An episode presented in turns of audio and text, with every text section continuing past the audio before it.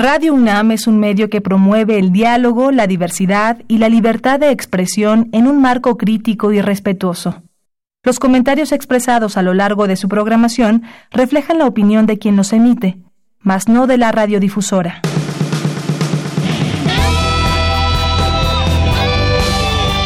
Prisma RU. Relatamos al mundo.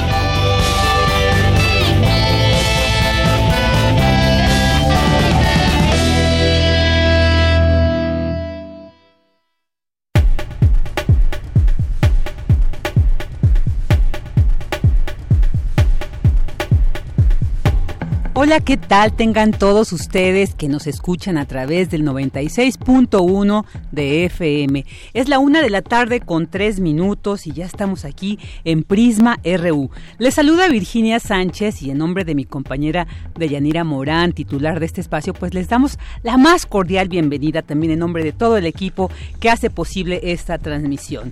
Eh, hoy, viernes 30 de agosto, pues tendremos información muy interesante. Seguimos en el marco de los festejos por la autonomía universitaria así que también tendremos información al respecto. Hoy es el Día Internacional de las Víctimas de Desapariciones Forzadas, así que tendremos varias información y análisis sobre este tema.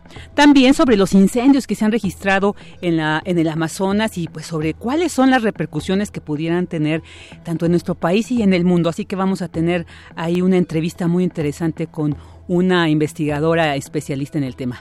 También hablaremos sobre un curso para el manejo clínico de la diabetes, este padecimiento pues que tanto adolece en nuestro país, ¿no? Este, nuestro país lamentablemente pues ocupa los primeros lugares con este padecimiento. En nuestras secciones de cultura con Tamara Quiroso hablará sobre una exposición fotográfica muy interesante, nuestra sección de refractario y melomanía por supuesto. Así que quédese con nosotros en Prisma RU donde relatamos al mundo. Relatamos al mundo. Relatamos al mundo.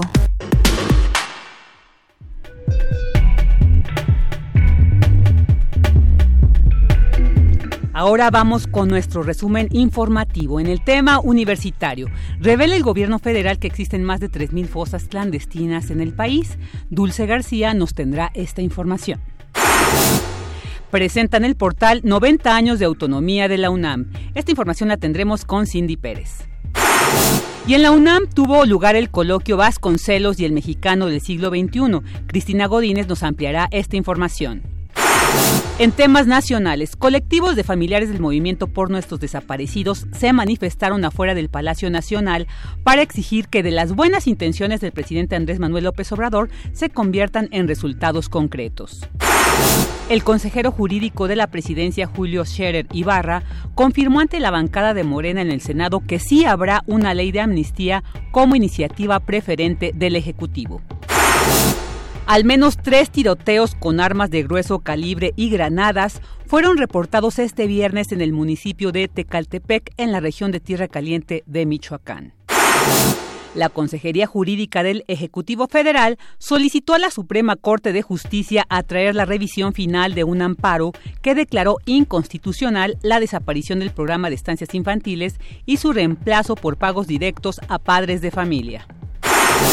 Durante el sexenio de Enrique Peña Nieto, la PGR mandó a la congeladora casi la totalidad de las denuncias que la Auditoría Superior de la Federación interpuso por desvío o mal uso de los recursos públicos. En temas internacionales, el presidente de Estados Unidos, Donald Trump, anunció que cancelará el viaje que tenía previsto a Polonia por la amenaza del huracán Dorian que se acerca a las costas de Florida en el sur del país.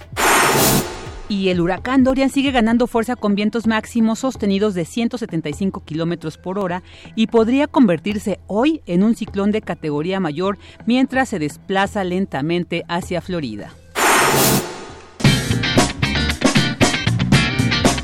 Hoy en la UNAM, ¿qué hacer y a dónde ir?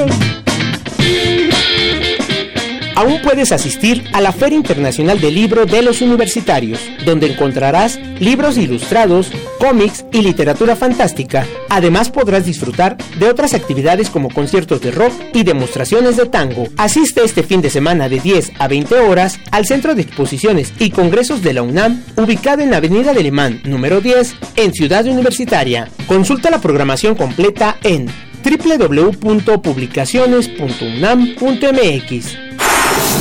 Si lo prefieres, puedes disfrutar de la transmisión especial que Radio UNAM realiza desde esta Feria Internacional del Libro de los Universitarios. Sintoniza hoy, mañana sábado y el domingo de 17 a 19 horas la señal de Radio UNAM por el 96.1 de FM.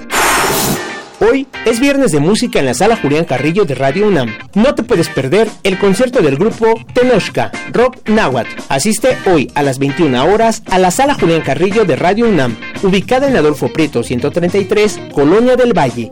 La entrada es libre y el cupo limitado. O sigue la transmisión en vivo por esta frecuencia 96.1 de FM.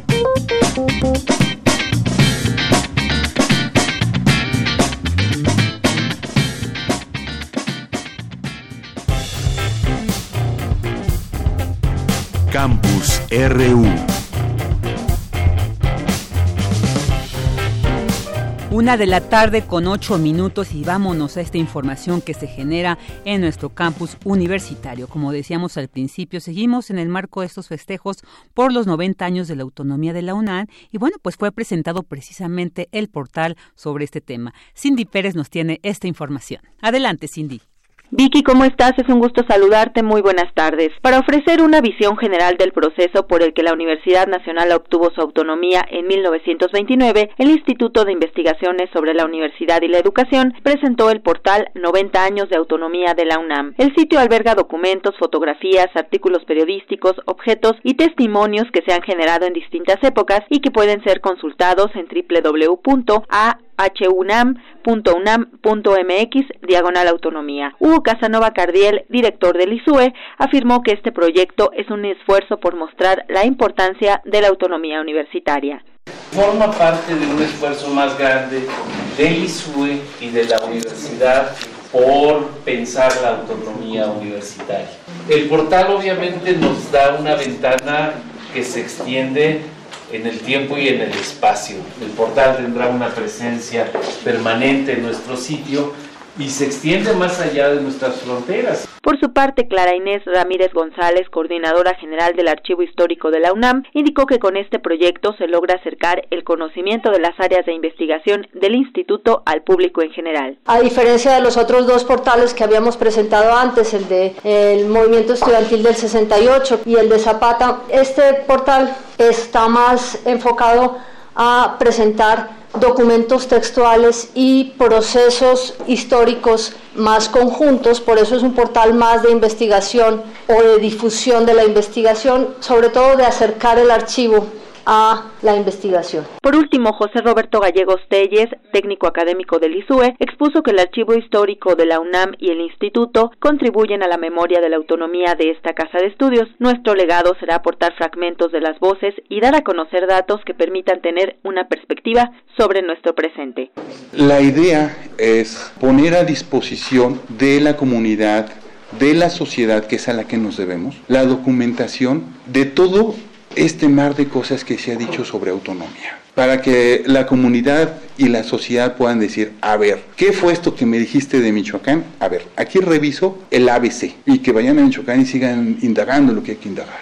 Nuestra tarea como archivo, como instituto sobre la universidad y sobre la educación es justamente colaborar con documentación para documentar los procesos. Hasta aquí el reporte, Vicky. Muy buenas tardes. Muy buenas tardes, Cindy, muchas gracias. Ahora vámonos con esta información. En la UNAM tuvo lugar el coloquio Vasconcelos y el mexicano del siglo XXI. Cristina Godínez nos tiene esta información. Adelante, Cris, buenas tardes. Hola, Vicky, ¿cómo estás? Un saludo para ti y para el auditorio de Prisma RU. En el Centro de Investigaciones Interdisciplinarias en Ciencias y Humanidades recordaron a José Vasconcelos y su legado. El doctor Mario Magallón Anaya, investigador del Centro de Investigación sobre América Latina y el Caribe, se refirió al tema del nacionalismo en Vasconcelos. Vasconcelos monta los dos tipos de aves, fíjense, ese nacionalismo brutal, sobre el popio del Estacigua, para que no crean ustedes que... ¿Por qué? Porque había que fundar la nación mexicana había que refundar la nación mexicana. Este viejo proyecto que precisamente Vasconcelos, las famosas misiones culturales, las copia de otro gran, de otro gran educador, el maestro Abraham Castellanos. La doctora María Eugenia Alvarado, investigadora del CEICH, dijo que tanto el escudo de la UNAM como el lema Por mi raza hablará el espíritu son de la autoría de José Vasconcelos. Pero más allá, ¿qué representa uno y qué representa el otro? Ese lema que en efecto él va a decir que es el Espíritu Santo, pero que como es tan polémica la situación y de un país que viene en el reconstruyéndose de una revolución, de unas guerras y todo esto, pues era muy polémico hablar de, ¿cómo sigue siendo en todo momento? Tengamos dos, la fiesta tranquila, dos eventos son polémicos, política y religión. Si no queremos problemas, no hablemos. Si queremos polemizar, hablemos de ambas. Nada más que sabiendo que en el caso de la religión podemos tocar fibras muy sensibles, no tanto en la política, por los chapulines y no hablo del Chapulín Colorado. En ese aspecto justamente el escudo va con el famoso sueño bolivariano. Por último, Guadalupe Valencia, también del CEICH, expresó que Vasconcelos es un mexicano universal inclasificable. Uno no puede encasillarlo como filósofo, como escritor, como eh, político, como servidor público, como educador, como pensador, porque es todo eso a la vez y eso lo hace un clásico que merece, que merece un día completo y muchos más podría merecer jornadas completas de discusión, de debate sobre su obra y su pensamiento. Vicky, este sería mi reporte. Muy buenas tardes. Muy buenas tardes, Cris, muchas gracias. Y bueno, pues este tema que de verdad sí nos duele ver eh, continuamente estas noticias sobre las fosas clandestinas que aparecen en nuestro país. Y bueno, recientemente el gobierno federal reveló que existen más de 3.000 fosas clandestinas. Dulce García nos tiene esta información. Adelante, Dulce. Vicky, muy buenas tardes a ti al auditorio de Prisma RU. En el marco del Día Internacional de las Víctimas de Desapariciones Forzadas, el gobierno federal rindió un informe sobre identificación de cuerpos y búsqueda de desaparecidos en México. En el Palacio Nacional, Carla Quintana, titular de la Comisión Nacional de Búsqueda de Personas, dijo que oficialmente, por primera vez, el gobierno de la República hace un reconocimiento del número de fosas clandestinas. Desde finales de 2006 a la fecha tenemos un total de de 3.024 fosas clandestinas. En los estados con mayor número, Tamaulipas, Chihuahua, Guerrero, Sinaloa, Zacatecas y Jalisco. También por primera vez en ese mismo periodo, el conteo histórico, tenemos un aproximado de 4.874 cuerpos. Insisto, son datos dinámicos que seguimos corroborando y seguimos trabajando con las instituciones y las, eh, y las familias. Por su parte, el subsecretario de Derechos Humanos, Alejandro Encinas, indicó que la búsqueda de personas desaparecidas es prioridad de la actual administración y dio a conocer siete instrucciones del presidente Andrés Manuel López Obrador, entre ellas que México aceptará cooperación y escrutinio internacional que la búsqueda de las personas desaparecidas es una responsabilidad del Estado que tiene que atenderse con toda la fuerza y rigor de las instituciones públicas del Gobierno de la República. Que en estas labores de búsqueda debe tener un papel fundamental y darle centralidad a las víctimas, a sus familiares, porque se requiere su participación. Lamentablemente, ante la ausencia y omisiones del Estado, la búsqueda de personas se realizó fundamentalmente por las familias y una ausencia del Estado, de ahí la magnitud que alcanzó esta tragedia en los últimos años. Y por supuesto, no solamente basta darle visibilidad, reconocer la responsabilidad, sino tener resultados puntuales y efectivos para no solo revertir esta situación, hay que enfrentar los problemas de impunidad, hay que enfrentar, por supuesto, las trabas burocráticas, el rezago enorme que hay en materia de identificación forense, porque lo importante, además de conocer la verdad, hacer justicia, es que esto no vuelva a suceder en el país. Vicky, auditorio de Prisma RU, Alejandro Encinas agregó que se firmarán diversos convenios en materia científica y se impulsará una legislación en la materia. Este es el reporte. Muy buenas tardes. Muy buenas tardes, Dulce. Porque tu opinión es importante, síguenos en nuestras redes sociales, en Facebook como Prisma RU y en Twitter como arroba PrismaRU. Relatamos al mundo. Relatamos al mundo. Una de la tarde con 17 minutos y bueno, ya escuchamos ahí con Dulce García esta información que se produjo hoy desde el Ejecutivo Federal, los, las respectivas eh, instancias que están viendo esta situación de los desaparecidos en nuestro país. Y bueno, bajo el lema Sin las familias no, los colectivos de familiares desaparecidos se reunieron en Palacio Nacional para entregar al gobierno la lista de las 10.000 firmas para exigir identificación forense inmediata. Para platicar sobre este tema, sobre esta situación que se está viviendo, cuál fue la respuesta, tenemos en la línea a Excel Cisneros Soltero, y es periodista y activista, además directora de la Asociación Civil El Día Después. ¿Qué tal, Excel? Muy buenas tardes. Hola, buenas tardes, ¿cómo estás, Virginia? Sí, entregamos 102 mil firmas. 102 mil. Vaya, no, no me quedé corta, 102 mil, muy bien. sí, sí, sí, la verdad fue un gran esfuerzo de todas las organizaciones y colectivos de personas desaparecidas que estuvieron involucradas en la recolección de firmas y pues también en las y los ciudadanos que se sumaron a esta exigencia que, como bien mencionabas, es principalmente la creación de un mecanismo eh, forense extraordinario que ayude a identificar a los más de 37 mil cuerpos que ya están en manos del Estado en semefos o en morgues o en algunas fosas, pero no han sido identificados y con esto, bueno, al identificarse se acabaría con la búsqueda de 37 mil familias de sus seres queridos. Claro, claro, y, y, además esta situación que ustedes están pidiendo y, y, bueno es un poco contrastante con lo que se dice, ya se han ido identificando, ya se han implementado estos mecanismos forenses, sin embargo, pues por lo que ustedes nos dicen, consideran no es así, o al menos en la dimensión que esta situación lo requiere. Y, y por ello también me gustaría preguntarte justo sobre estas firmas, Ixchel, a veces vemos eh, precisamente esta invitación para que sumemos nuestra firma para esta exigencia como parte parte de esta estrategia, ¿qué tanto ha funcionado? ¿Qué tanto esperan ustedes después de entregar estas 102 mil firmas que haya una respuesta? ¿Hacia dónde se dirige? Pues mira, en principio sí creo que el apoyo ciudadano y, y nada más en principio con que nos informemos de este tipo de casos ya está ya es una total diferencia, ¿no? Muchísima gente no tiene idea de que en su propio país, según cifras oficiales, hay 40 mil personas desaparecidas. Entonces ya el hecho de que firmes y leas que esto está pasando en tu país para mí me parece un gran logro. Sí creo que a diferencia de con otros gobiernos, el gobierno actual está abriendo una puerta específicamente en la Subsecretaría de Derechos Humanos con Alejandro Encinas y como bien lo, dijo en la mañana y en el audio que pusiste para eh, la búsqueda en vida y en muerte de estas personas desaparecidas. ¿Por qué? Pues porque en cualquier país democrático esto sería una locura, un escándalo, ¿no? Tener tantas personas desaparecidas, pero además que las instituciones, que son las que tendrían que identificar a todos estos cuerpos que tienen en las morgues y semefos, no estén funcionando.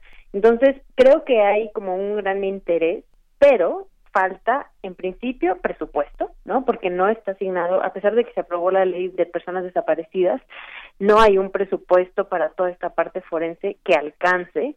Yo no sé si es porque no vieron el panorama real de lo que estaba pasando en el país, pero lo que estamos pidiendo es eso, en principio que se asigne un presupuesto para este mecanismo extraordinario forense porque ahí hay 37 mil personas que no han sido identificadas, con las que se podría acabar, como te digo, con el dolor de la búsqueda de 37 mil familias. Claro, es una situación muy lamentable, aunque digamos ya hemos escuchado tanto pareciera y esperamos que no sea así, pero parecía que se ha normalizado esta cuestión, este tema de las desapariciones forzadas, pero es importante señalar que no, no es posible eh, en un país, en cualquier circunstancia, que existan tantas personas desaparecidas sin saber cuál fue eh, la razón y además, pues, Estamos hablando de, de, miles, de miles de personas, de cómo es tú, de esta afectación que tienen las familias. Y quisiera preguntarte, por ejemplo, son varios los colectivos que se han conformado, además también desde los estados.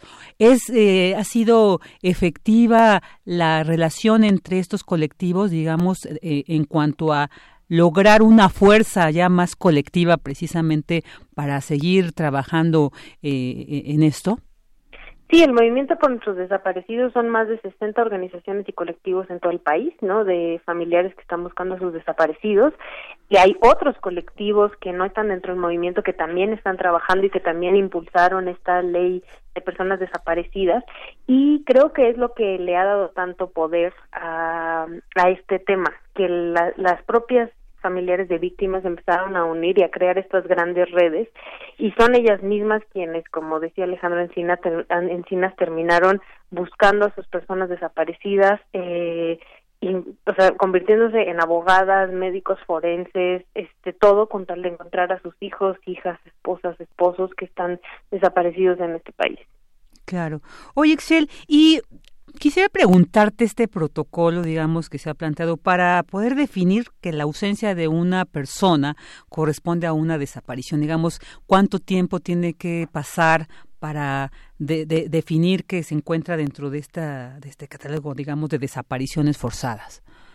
Sí, se ha trabajado en un protocolo y legalmente sí se puede, eh, bueno, pedirle a la autoridad después de cierto tiempo que declaren a tu persona, a tu familiar desaparecido, sobre todo por cuestiones eh, legales, ¿no? O bancarias o créditos o cosas así que las propias familias necesitan, eh, pues, continuar con su trayecto, ¿no? Y, y, y, y esto frena pero aún así la gran mayoría de los familiares eh, están en contra de esto porque prefieren tener la certidumbre de qué le pasó. Entonces, declarar a una persona muerta sin saber qué le pasó es muy difícil para las familias y muy complicado. Y ahora, ahora que mencionabas esta parte de pues, que no nos identificábamos o ya, o ya más bien estos temas como que los tenemos muy asimilados, a mí me gustaría que tu auditorio se pusiera en los zapatos de una mamá o de un papá de una esposa, de una hermana, de un hermano que han eh, que su familiar está desaparecido, si pudiera uno seguir con su vida normalmente sin saber absolutamente nada. Entonces creo que eso nos hace falta mucho como sociedad, ¿no? Este, ser solidarios y no esperar que a nosotros nos pase, porque al nivel que vamos de violencia en este país y de impunidad, eh, cada familia va a tener una persona desaparecida si seguimos así, si seguimos sin impulsar estas reformas y sin, em, sin pedirle al gobierno estos cambios elementales para, para la identificación de, y la búsqueda de las personas con vida. Claro, claro, una empatía no social necesitamos para también mantener esta búsqueda y, y también terminar ¿no? con esta situación, porque no podemos eh, tolerar que esto se siga, siga sucediendo, que sigan pasando desapariciones de este tipo todos los días. Y quisiera preguntarte, por ejemplo, en el caso de Marco Antonio Sánchez, este joven de 17 años del año pasado, el de la Prepa 8, que desaparecieron por cinco días unos policías y que después eh, apareció, pero con. Eh, evidencias y secuelas de haber sido torturado y se ha pedido que aunque apareció, ¿no? se incorpore en esta lista de desapariciones forzadas. ¿Cómo va este caso, Ixel? No sé si tengas al respecto alguna información.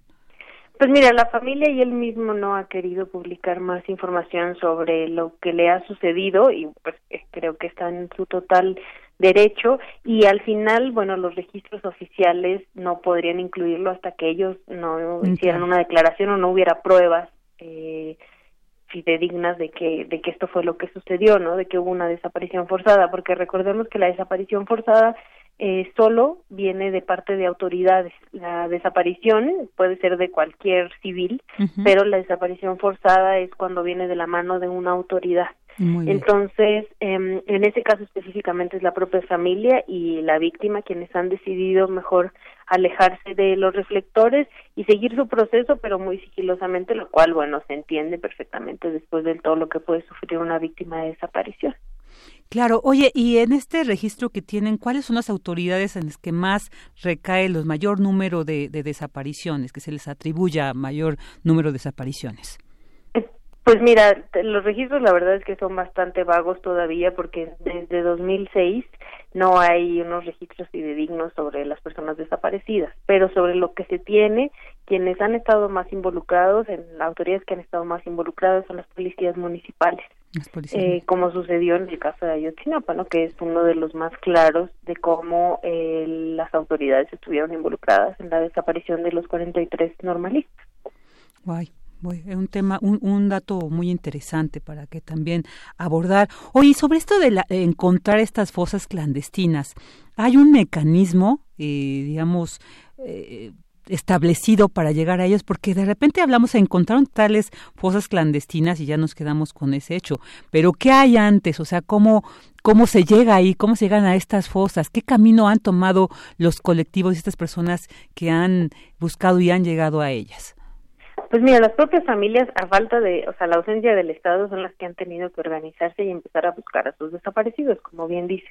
Muchas de ellas eh, tienen relación, o por lo menos eh, aceptan tener una relación no cercana, pero sí escuchar lo que dicen integrantes del crimen organizado para saber dónde es donde entierran regularmente a los a, a las personas que que desaparecen y después matan. Estas mujeres se han vuelto, como te digo, rastreadoras, médicas forenses, abogadas, que les hace, eh, alguna vez escuché a, una rastreadora de los Mochis Sinaloa decir, nosotros tenemos que empezar a, a pensar como criminales, dónde los enterrarían, eh, y también, eh, según nos, nos han platicado estas madres, hay muchos pitazos de mucha gente que algunos que tienen este remordimiento de conciencia y dicen algunos criminales que tienen remordimiento de conciencia y solo les avisan en dónde va a estar una fosa, que prefieren avisarles a ellas que avisarle a la autoridad, u otras personas que vieron que, que enterraron a las personas que son testigos y avisan también a este grupo de rastreadoras en toda en todo el país. Al final, estas son las mujeres que están haciendo el trabajo que debería estar haciendo el Estado y hasta la fecha lo siguen haciendo porque, independientemente de quién sea el presidente, todavía la estructura no da para encontrar a todas estas personas que han sido asesinadas o desaparecidas. Claro, y es importante este énfasis que tú haces hace un momento de no dar por hecho de que las personas eh, están eh, muertas, ¿no? Porque yo creo que precisamente esta búsqueda, esta, estos datos eh, de identificación, pues van a dar la certeza de estos casos. Entonces, mientras tanto, yo creo que sería muy violento también para la familia en sí ya tener algún familiar desaparecido y ya darlo por muerto sin, sin cumplir con este ciclo, digamos, hasta simbólico para ellos. Yo creo que sí es muy importante, como en el caso de los 43 normalistas de Ayotzinapa, no dar por, por hecho esta muerte. O sea, yo creo que sí tenemos que seguir exigiendo que se exhumen estos, estos restos que se encuentran, como también los de los trailers, ¿no? Estos cuerpos que se encontraron eh, hacinados y una situación también muy lamentable que se tal vez no son fosas pero son otro modus que que también nos nos duele y, es lamentable encontrar tantos cuerpos ahí de personas y que bien, pues a lo mejor muchas de ellas forman parte de esta lista. Y, y también sobre este, un poco no, el, no retomar el caso de Marco Antonio, sino el, el decir, así como ellos, que como bien dices tú, es muy respetable el que no quieran dar mayor información, estamos hablando de una cifra de quienes sí se han asumido la búsqueda, pero que hay familias que precisamente no, ya no prefieren seguir con esta búsqueda y que estamos hablando que entonces entonces son más de 40 mil. Y esta situación es muy, muy lamentable. Esa es la cifra oficial, son 40 mil personas, pero hay muchas personas en este país que no denuncian y no denuncian por muchísimas razones. Una de las principales es el miedo. Em, y los propios colectivos tienen cifras mucho más altas, pero pues hasta el día de hoy no se puede comprobar realmente porque también eh, la autoridad no ha hecho su trabajo en que para las personas que vayamos a denunciar una desaparición sea mucho más fácil y, empieces a tener confianza en la autoridad. Entonces, pues la cifra negra es de 40 mil, pero por ahí hay un espacio en blanco de todas las personas que no denuncian. Claro, claro. Oye, Excel, y bueno, sobre estas firmas entregadas precisamente para ya concentrarnos en esta acción, pues yo creo que muy importante, pero quisiera preguntarte qué más tienen pensado, además de estas firmas, o igual van a, seguir recabando más para que quienes nos escuchan y no hayan sumado, no hayan signado la misma, pues también se sumen. Eh, ¿Qué sigue? Sí, vamos a seguir recaudando más firmas, ¿no? Se pueden meter al, al, Change, a la plataforma de Change, ahí buscar movimiento por nuestros desaparecidos y ahí les va, les va a aparecer la petición para firmar este nuestro pliego petitorio, pero además le solicitamos a la autoridad varias cosas el día de hoy, que fue lo que se entregó junto con las firmas, y vamos a seguir presionando para que se lleve a cabo, ¿no? Como te decía, el que se el que se entregue un presupuesto, ¿no? El que se tome en cuenta las familias de personas desaparecidas para la implementación de este eh, como instituto forense que tendría que reconocer a todas estas personas que están en las morgues. Entonces, van a seguir las actividades. El día de hoy todavía hay otras actividades en algunos estados de la República, hay manifestaciones, este, hay algunas, algunas marchas también. Y eh, al final, mm, yo no he visto en todos los años que tengo en la sociedad civil organizada mujeres más incansables que las madres de desaparecidos. Entonces seguiremos presionando y, y ellas no van a dejar pasar esto hasta no encontrar a sus hijos e hijas.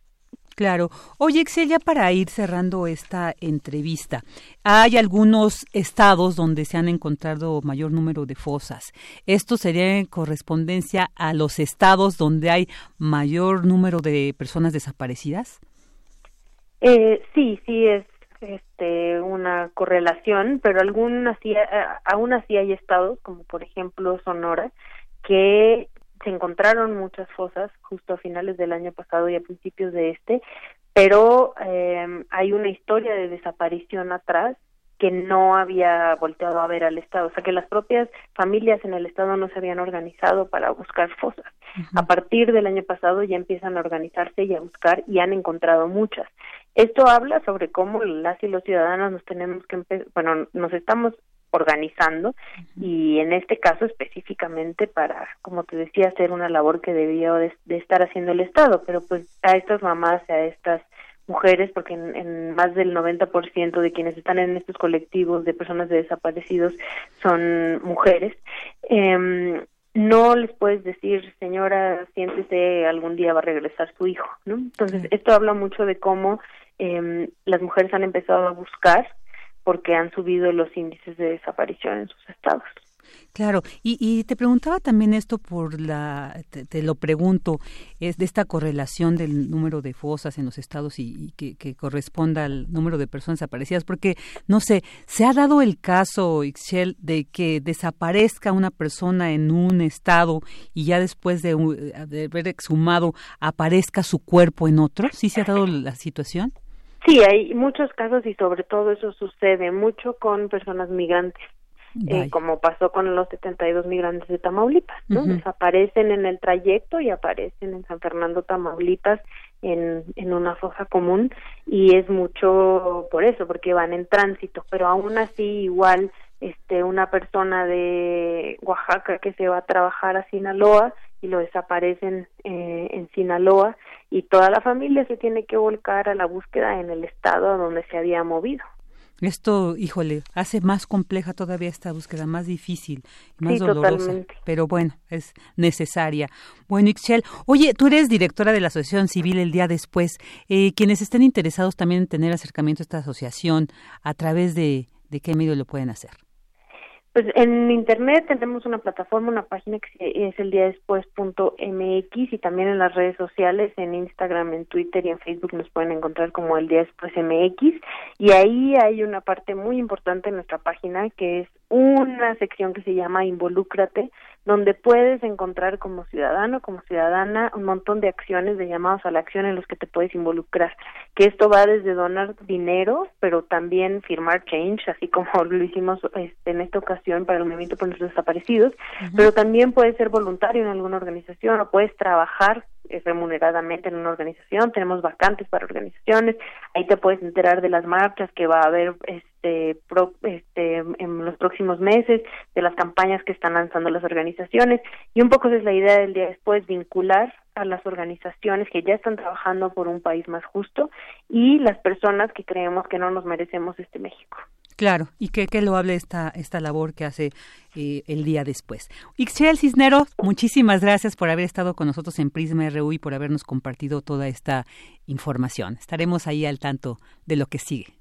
Seguimos, hasta luego. Hasta luego, muchas gracias. Ahí estuvo Ixchel Cisneros, periodista y activista y directora de la Asociación Civil el día después. Vámonos a un corte.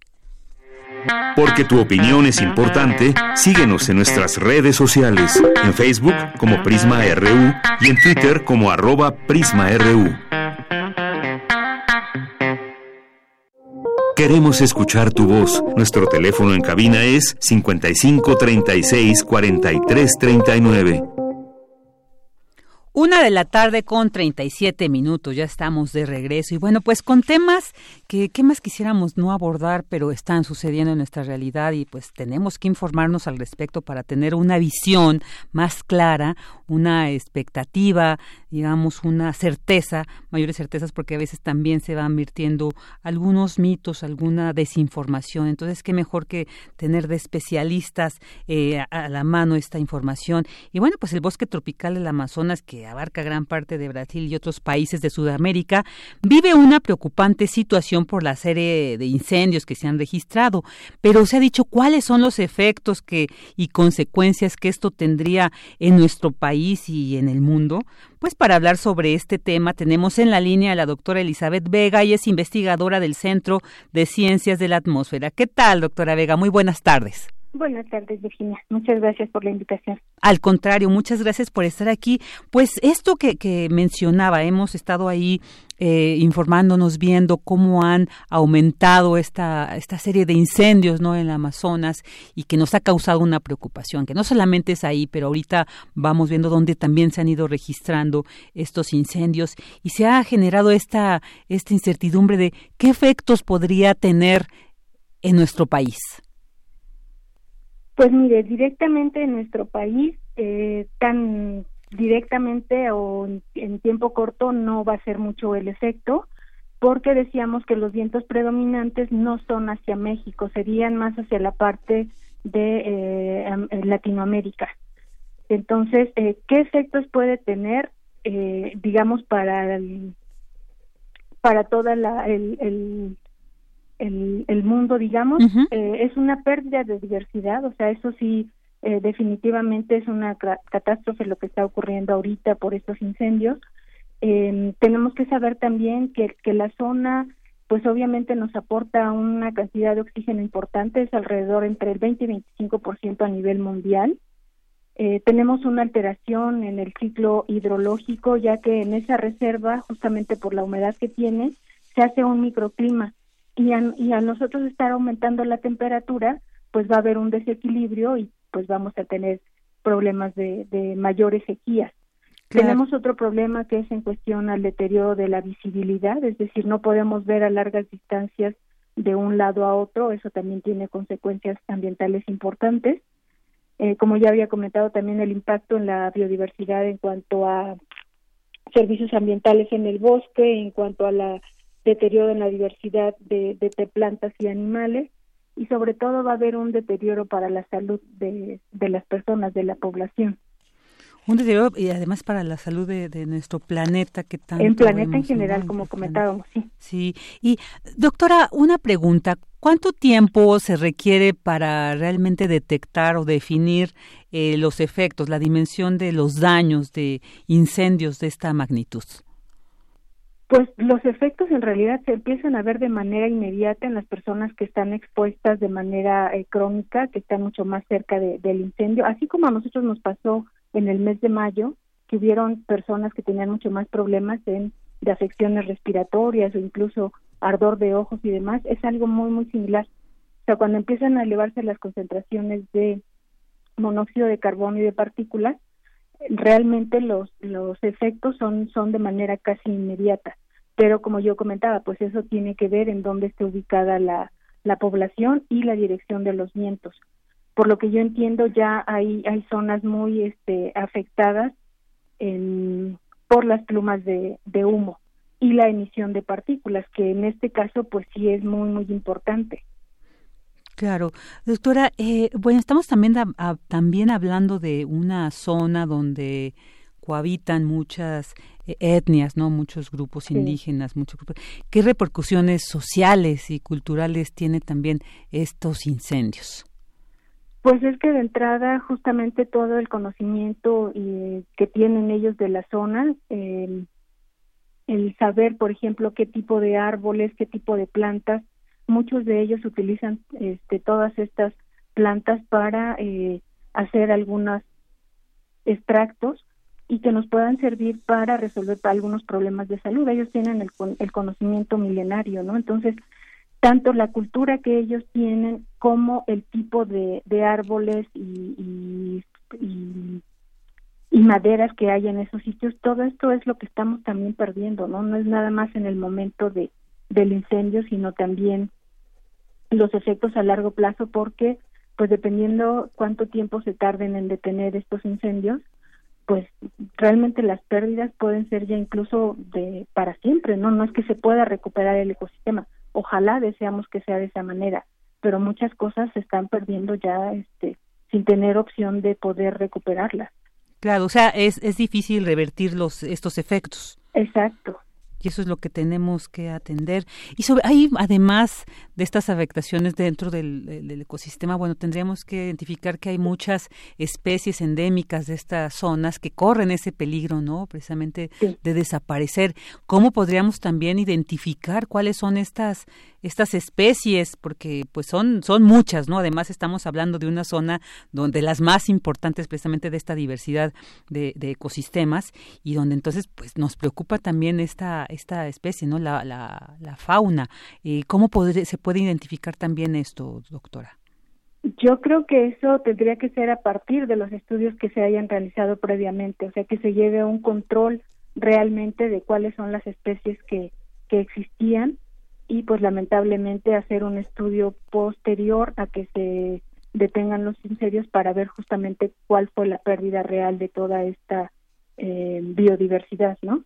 Claro, pues también no, nada, no nada más nos quedemos en lo que está ocurriendo ahorita en el Amazonas, realmente como comentábamos, estos incendios se están dando a nivel mundial, o sea, en todos lados hay incendios, pero sobre todo en México, que tenemos que tomar esa experiencia, nosotros ya lo vivimos en el mes de mayo, pero también recordemos que nosotros como país somos el segundo país que tenemos la mayor biodiversidad, entonces sí debemos de tener mucho cuidado en que no nos vaya a ocurrir lo mismo, ¿no? O sea, desarrollar estas alertas que nos permitan no llegar a estos extremos donde haya una una pérdida total, sino que realmente logremos que podamos este pues mantener nuestras especies, nuestra nuestra biodiversidad como tal.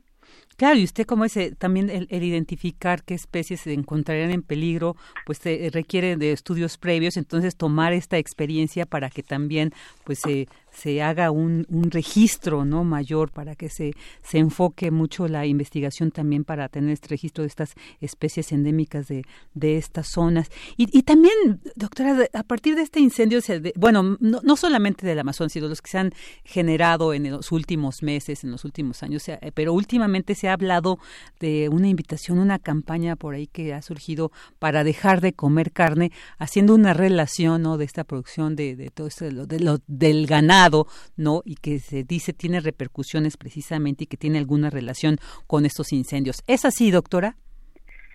Pues mire, yo creo que eso ya va a depender también de la conciencia de cada uno, pero lo que sí podemos entender, como nosotros decíamos, el cambio climático sí tiene repercusiones importantes. En el caso de México, sí incrementaron las temperaturas de unos años para acá, hay un incremento aproximadamente de entre 1 y 2 grados. Entonces, eso hace más vulnerables los sitios de que se pueda este, iniciar un incendio de manera natural.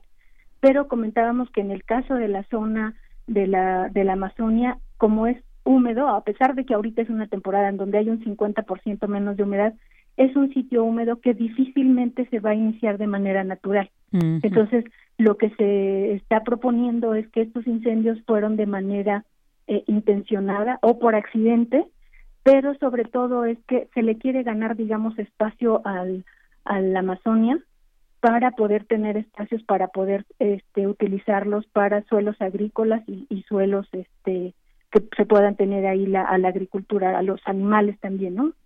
este, entonces, pues es en ese sentido, realmente el, el tener o criar animales pues también es un problema de contaminación importante, generan otro tipo de contaminación como amoníaco, por ejemplo, que las emisiones son muy, muy importantes. El transportar la, la, la carne hacia otros países, por ejemplo, todo ese transporte genera también una huella en el sentido ambiental, porque pues el transporte que se utilice pues genera también emisiones.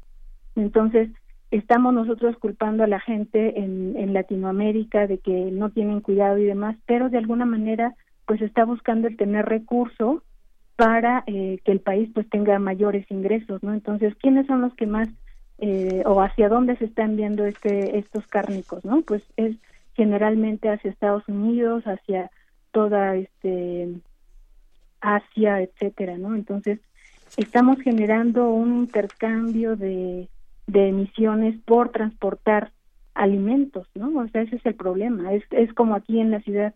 Nosotros generamos mucho problema en el transporte porque normalmente los empleos quedan en la ciudad. Entonces hay mucha gente que viene de otros estados y está creando una huella ambiental por la movilidad que debe de tener, ¿no? Entonces es lo mismo con los alimentos. Claro, sí, o sea, esto este requiere que realmente hagamos toda una reflexión, ¿no? Sobre esta cultura que de repente asumimos eh, sin pensar, solamente la vamos reproduciendo sin tener en cuenta todos los daños, ¿no? Que, que, que, ello genera y pues las consecuencias que ya estamos viendo en nuestro eh, eh, en nuestro presente. Y doctora, ya para ir terminando, también se habla que en África Central ya se están viviendo también incendios y se dice que hasta más fuertes de lo que se está viviendo en, el bosque tropical del Amazonas. ¿Qué está pasando en África, doctora?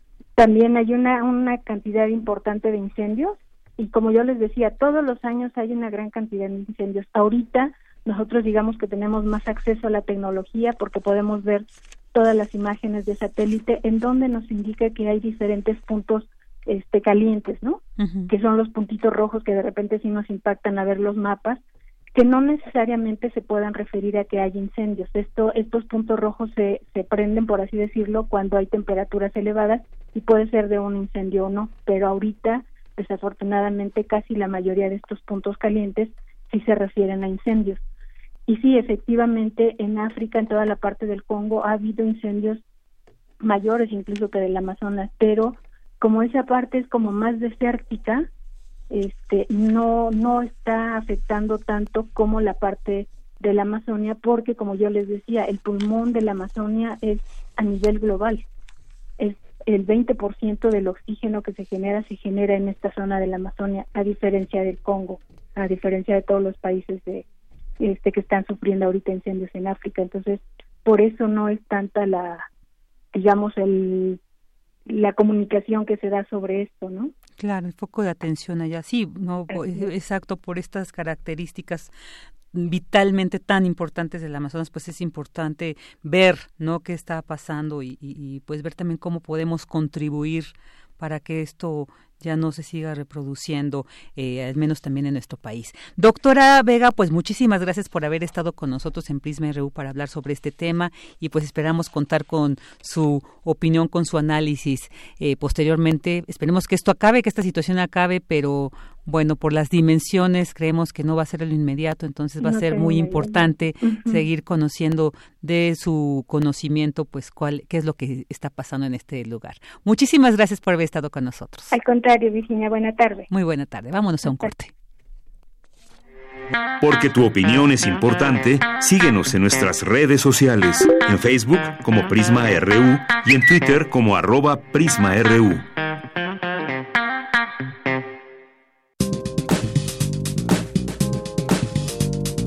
Cultura RU.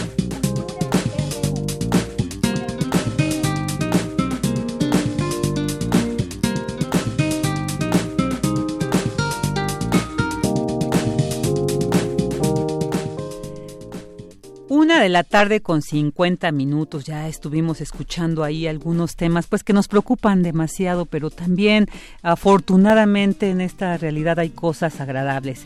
Y Tamara Quiroz en este, la sección de cultura siempre nos trae cosas que nos hacen digamos, pues descansar el alma, el alma, también el espíritu, porque es necesario para que nos dé fuerza y Dentro de esas malas noticias siempre hay buenas noticias, querida Vicky. Qué gusto saludarte esta tarde a través de estos micrófonos y también saludar a todos aquellos que están en sintonía de Radio UNAM a través de, bueno, de Prisma Reu a través de Radio UNAM. Y bueno, hoy queremos invitarlos a que realicen un recorrido por las galerías de la antigua Academia de San Carlos, porque este recinto alberga la exposición de humanos, lugares y cosas, fotos fotografías de la colección Toledo.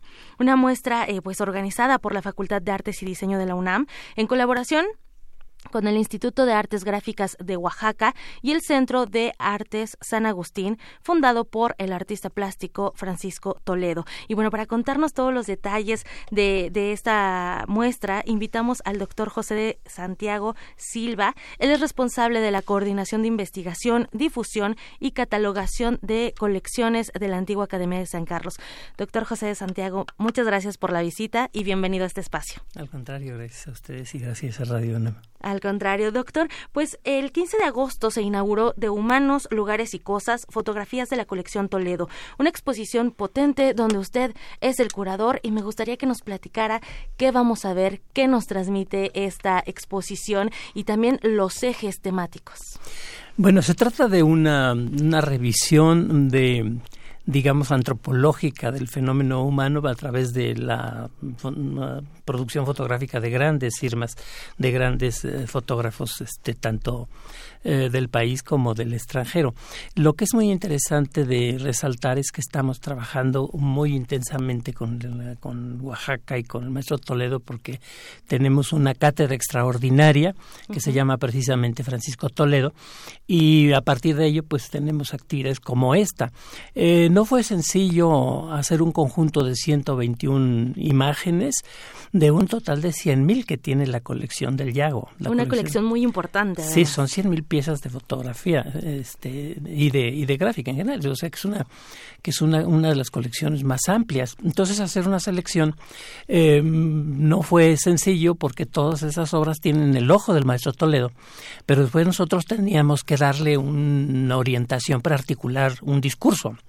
Y pues recurrimos precisamente a los aspectos más mm, fundamentales del quehacer humano. Empezamos por personajes, que hay personajes que son por sí mismos icónicos, como Diego Rivera, como Orozco, Siqueiros, eh, pero también otros que a través de la fotografía se han hecho este, icónicos, como Nuestra Señora de las Iguanas, de, de Graciela Iturbide, este, o el niño este asombrado por la fotografía que le van a tomar de, de Pedro Meyer, en fin, estén no solamente los personajes este, protagónicos de la historia del país o de la cultura, sino también estas eh, transformaciones que la fotografía logra a partir de captar momentos especiales. Pero eso es solamente el comienzo, porque después tenemos rituales y celebraciones. Esto eh, se conjuga, convoca al día de las fiestas de muertos, a los entierros, a las oraciones en los templos, a las congregaciones del más diverso este signo, ¿no? Después tenemos este, otro eje temático, son los lugares y las cosas donde se desarrolla la cultura. Entonces hay paisajes, pero el paisaje y la toma de un objeto también siempre revelan un estado de ánimo, de manera que la visión que nos transmite el fotógrafo se convierte también en un en un universo, aunque sean objetos muy sencillos como una caja de cerillos, pero la fotografía nos lleva a una reflexión mucho más amplia, ¿no? Por otra parte tenemos este mujeres y familia que las mujeres este en la fotografía ocupan un lugar muy importante. Eh, eh, y los núcleos familiares, es muy común la toma de grupos familiares por artistas importantísimos que parece que simplemente como divertimento, pero captan lugares y celebraciones verdaderamente familiares realmente muy muy interesantes ¿no? después tenemos otro el trabajo que es la vocación natural del ser humano pues también está representado por una buena serie de, de imágenes que muestran al ser humano aplicado al trabajo del más del más diverso tipo no y por último tenemos de Humani Corporis Fábrica, le tomamos el, el, título al libro de Andrés Besalius, que es un libro de anatomía, porque ahí se trata de ver el cuerpo humano. La fotografía ha tenido particular interés en el cuerpo eh, humano y tanto el, cuerpo desnudo como vestido, pues ha sido objeto de recreación en el campo de la foto. Ahora, todo esto está mm, articulado con una serie de artistas del más alto nivel, claro. Eh, en donde están gente como Tina Modotti, como Edward Weston, eh, como Cartier-Bresson, este, como los Álvarez Bravo, Manuel y, y Lola, este Héctor García, este eh, qué sé yo, este Joseph Kudelka, hay unos autores este, de más reciente creación como Sebastián Salgado, Joseph Kudelka, este, que se conjugan con otros tradicionales nuestros como Juan Rulfo. Que tiene una cantidad de, de, obra fotográfica. En realidad, es un caso muy curioso porque resulta que la literatura lo hace extraordinariamente famoso y como que opaca su labor fotográfica, que es igualmente buena. ¿no? Y con pocas obras, además, en la literatura, pero que fueron eh, pues, particularmente importantes. Sí, son, y que siguen siendo. sí, son un punto clave, un antes y después de las letras mexicanas. Claro. este señor, pero su fotografía es igualmente importante. Claro. Su visión de lo mexicano es realmente muy, muy interesante. Bueno, está Flor Garduño, de las gentes. Mm, es curioso, en la fotografía las mujeres han tenido un lugar muy protagónico como creadoras. Hay dos que sobresalen, yo diría que son eh, Flor Garduño, ella es egresada nuestra, eh, y Graciela Iturbide. Pero luego hay otros, este, como Marielen Mar, que es una fotógrafa extraordinariamente estrujante y fuerte, que hay que ver. Es, eh, analiza el fenómeno humano este, en forma muy, muy aguda, una visión psicológica este muy fuerte no es, realmente en fin este todo esto se puede ver este estas maravillas se pueden ver es una colección realmente muy notable y que está al alcance del público en general, este, a poco que se animen a ir al centro. Híjole, no, ya con lo que nos cuenta, doctor, claro que se antoja. Es, es una muestra realmente muy conmovedora.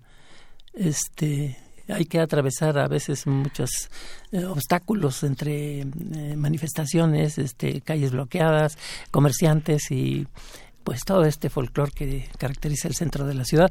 Pero allí hay un remanso en un edificio muy importante, este que es la antigua Academia de San Carlos, donde está esta exposición. Y sin duda, bueno, ya con los nombres que nos comparte, y, qué difícil labor eh, la de un curador. O sea, qué, fotografías escogemos para mostrar a la, a la gente y qué importante también la labor de que tengan una, una línea para conversar a través de la imagen con el espectador, con el público.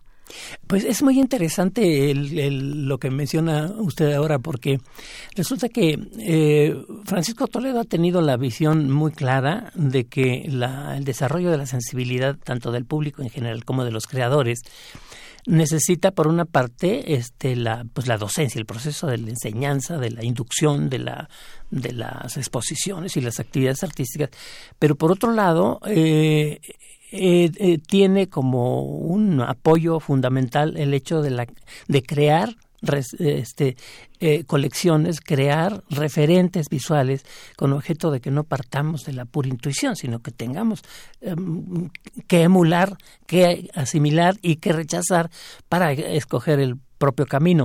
Y en este sentido creo que él se aproxima mucho a los objetivos universitarios de, de, docencia y de coleccionismo porque mm, tanto en el área científica como en el artístico, como en la artística, pues tenemos colecciones modélicas a nivel nacional. Está el herbario nacional, están las colecciones de geología, pero están también las colecciones nuestras. Las colecciones de, de la antigua Academia de San Carlos ascienden a 75 mil bienes del más eh, alto nivel. Así es, sí, es un acervo grande, un acervo importante y que nosotros eh, lo tenemos al alcance de nuestras manos.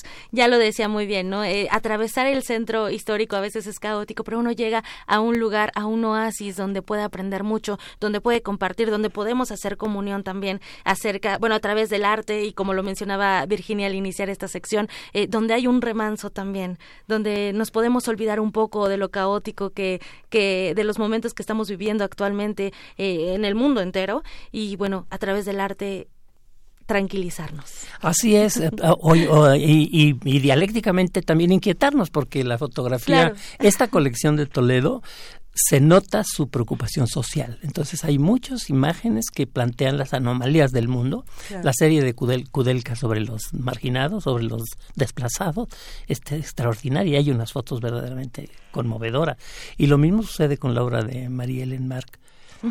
Eh, que son obras que llaman a la, a la, reflexión social, a la reflexión sobre las necesidades de cambio o de reorientación de las asimetrías que en este momento está padeciendo la humanidad. Claro, y justo, justo, pues Francisco Toledo es un artista imprescindible de México, eh, uno de los creadores contemporáneos más importantes, y, esto que menciona, doctor, eh, esta visión eh, de su compromiso social activo también se ve reflejado y es congruente con su, con su diálogo también. Me, me parece realmente muy buena este, esta, ese señalamiento porque realmente ha sido una conciencia crítica que ha salvado muchos monumentos, pero por otro lado también ha impulsado la educación, la creación de reservorios artísticos y de actividades. Y, nosotros tenemos una estrecha relación con el estado de Oaxaca a través de él, a través de esta cátedra. Francisco Toledo que pues es una cátedra extraordinaria y que tiene este eh, como una de sus actividades, pero tenemos una buena cantidad más de actividades que tienen como uno de los objetivos fundamentales la aproximación a la base popular indígena del estado de Oaxaca, porque tenemos claro, en la ciudad grandes exposiciones, grandes este, eventos, grandes este, sucesos eh, artístico-culturales, pero tenemos también que atender a las etnias que están marginales. Oaxaca es uno de los eh, estados que tiene mayor población indígena y tenemos que llegar a ellos. Uno de los objetivos de la cátedra es la preservación de lenguas autóctonas que están en proceso de extinción. Y eso es una cuestión fundamental. Y si no estamos preocupados todos por eso, estamos dejando ir una riqueza etnográfica invaluable. Sin duda, sin duda. Y bueno, mientras tanto tenemos una cita, doctor José de Santiago, tenemos una cita en esta exposición de humanos, lugares y cosas, Galerías de la Antigua Academia de San Carlos. La entrada es por el número 37 de la calle Zapata en el centro histórico. Podemos visitarlo de lunes a viernes de 10 a 6 de la tarde hasta el 25 de octubre. No nos resta más que agradecer infinitamente su visita. Siempre aprendemos mucho con usted, doctor, y muchísimas gracias. Gracias a ustedes y gracias al público que nos escucha. Gracias. Bueno, pues Vicky, nos despedimos por hoy. Que tengan muy buen fin de semana. Muchas gracias, Tam. Vámonos a un corte.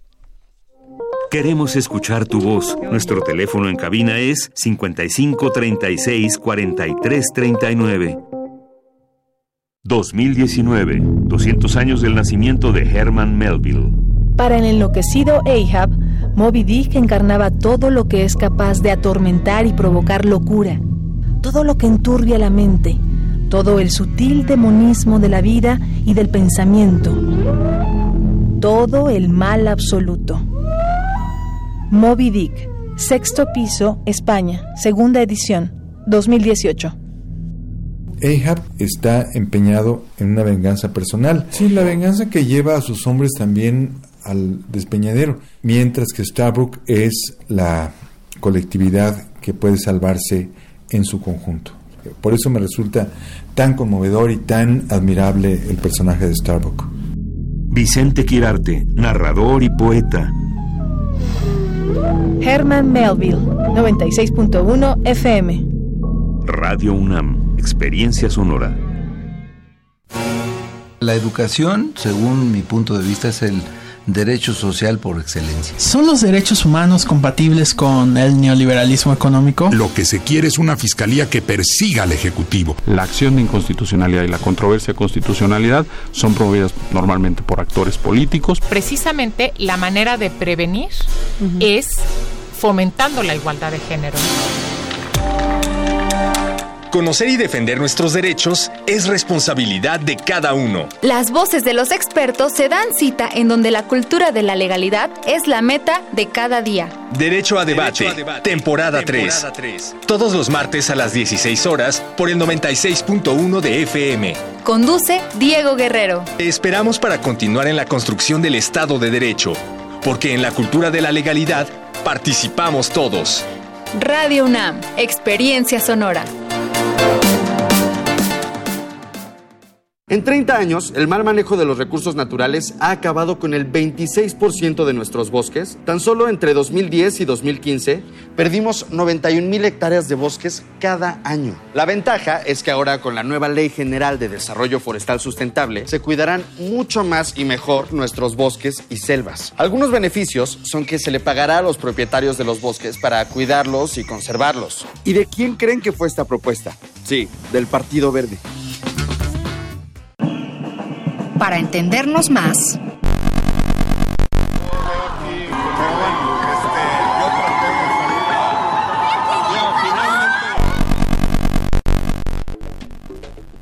vuelve a transmitirse la cuarta temporada de una serie cuyo propósito está bastante claro. Escuchar y escucharnos, una coproducción de esta emisora y el Centro de Investigaciones y Estudios de Género de la UNAM. Hablemos de género, consentimiento, masculinidades e igualdad, del 9 al 27 de septiembre. Lunes a viernes a las 5 y media de la tarde. 96.1 de FM. Radio UNAM, Experiencia Sonora. Porque tu opinión es importante, síguenos en nuestras redes sociales, en Facebook como Prisma RU y en Twitter como arroba PrismaRU.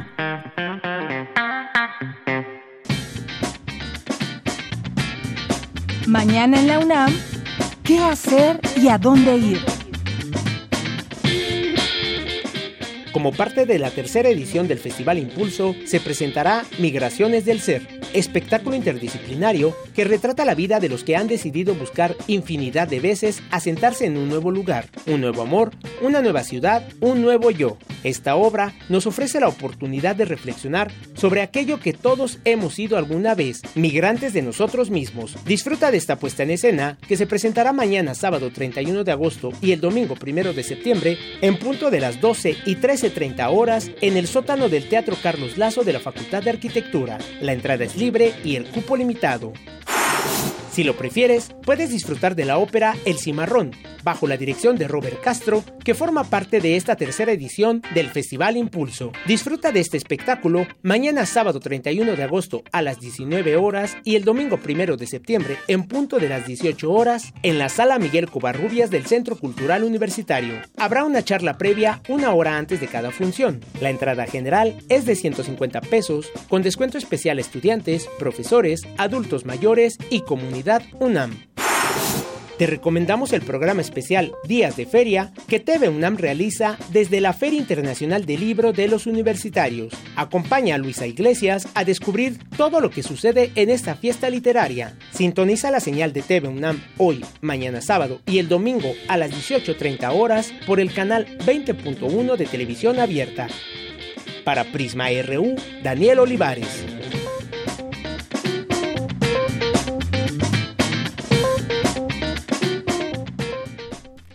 Dos de la tarde con ocho minutos, ahí están las propuestas que nos ofrece Dani Olivares para este fin de semana y también pues hay muchas actividades, ¿eh? de hecho que, todas estas entidades culturales de la UNAM ofrecen los fines de semana, así que también los invitamos para que visiten sus páginas, ahí seguramente encontrarán muchas más opciones que la que siempre muy afortunadamente nos ofrece Daniel Olivares.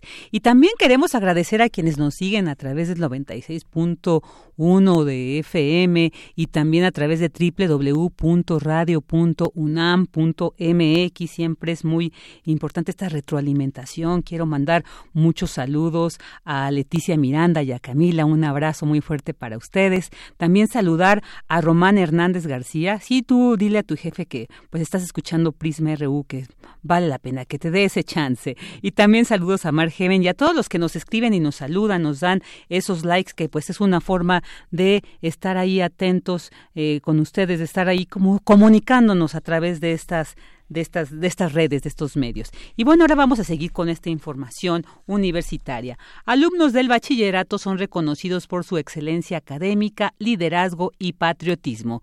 Dulce García nos tiene esta información. Adelante, Dulce. Vicky, te saludo nuevamente con mucho gusto a ti al auditorio de Prisma RU. Diez alumnos del bachillerato de la UNAM recibieron la presea ingeniero Bernardo Quintana Arrioja y otros 17 obtuvieron mención honorífica por su excelencia académica, liderazgo, patriotismo, servicio y valor, según lo señala la condecoración. Los galardonados son jóvenes cuyas edades van de los 15 a los 17 años. Entre ellos destaca Natalie Aldana Díaz, quien a pesar de enfrentar retraso psicomotriz y parálisis cerebral infantil, ha mantenido promedio de 9.3 en el CCH Azcapotzalco. En tanto, Luis Gerardo Martínez Hernández sufre disminución visual gradual, pero eso no ha frenado sus estudios en la Escuela Nacional Preparatoria número 8. Al entregar el galardón, el secretario general de la UNAM, Leonardo Lomelí Vanegas, destacó la importancia de enaltecer el trabajo comunitario de los jóvenes ante un mundo con un creciente individualismo y en el que enfrentan un entorno social y económico más complejo. Hay que reconocer lo que vale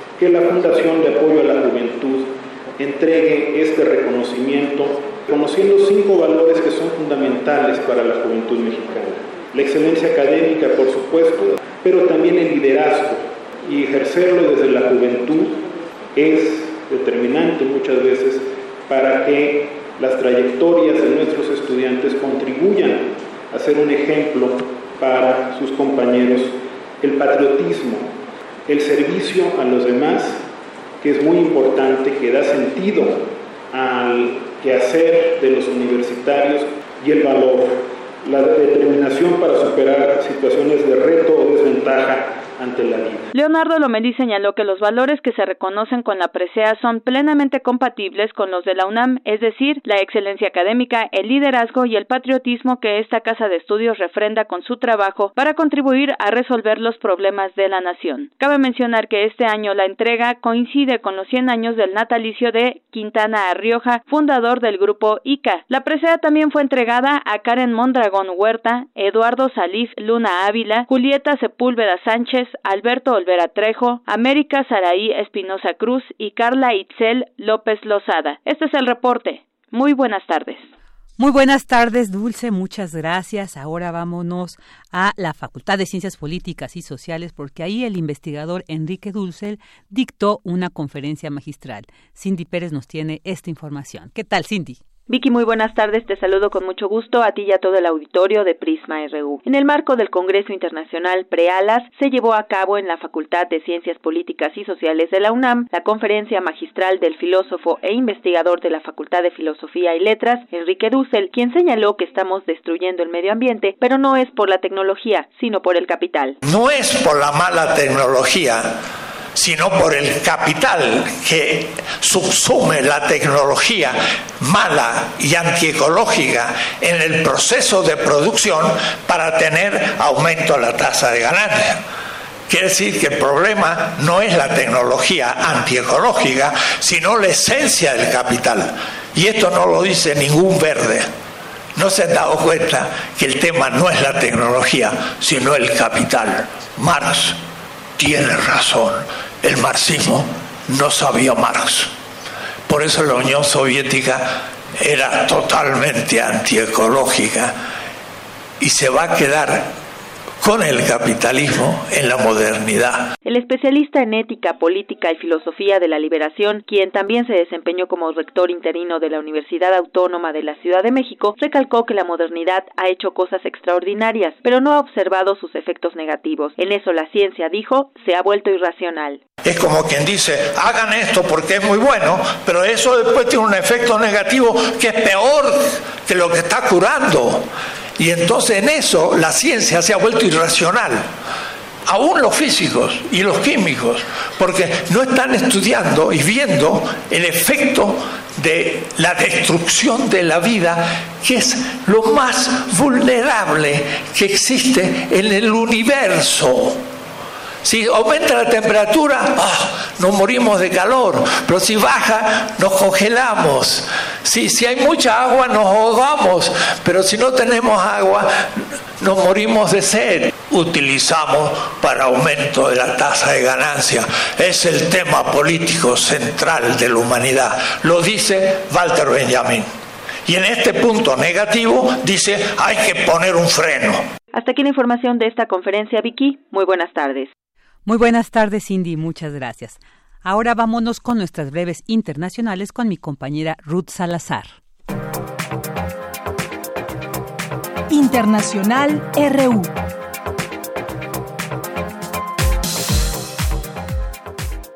Ante las redadas masivas y los tiroteos en Estados Unidos, 50 jefes de policía del país enviaron un mensaje a la comunidad inmigrante en la que ratifican su compromiso con salvaguardar la vida de todas las personas, sin importar su raza o estatus migratorio.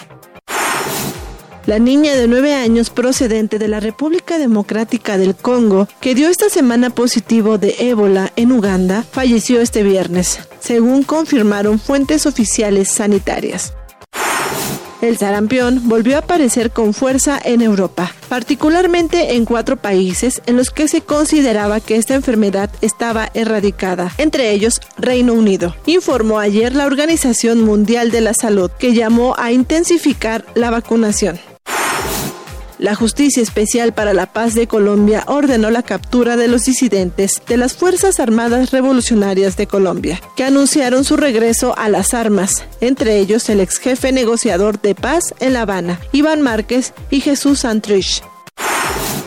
Las autoridades panameñas construirán un cementerio para enterrar a los migrantes irregulares fallecidos en la selva inhóspita del Darien, una peligrosa zona fronteriza con Colombia que es utilizada como ruta hacia los Estados Unidos.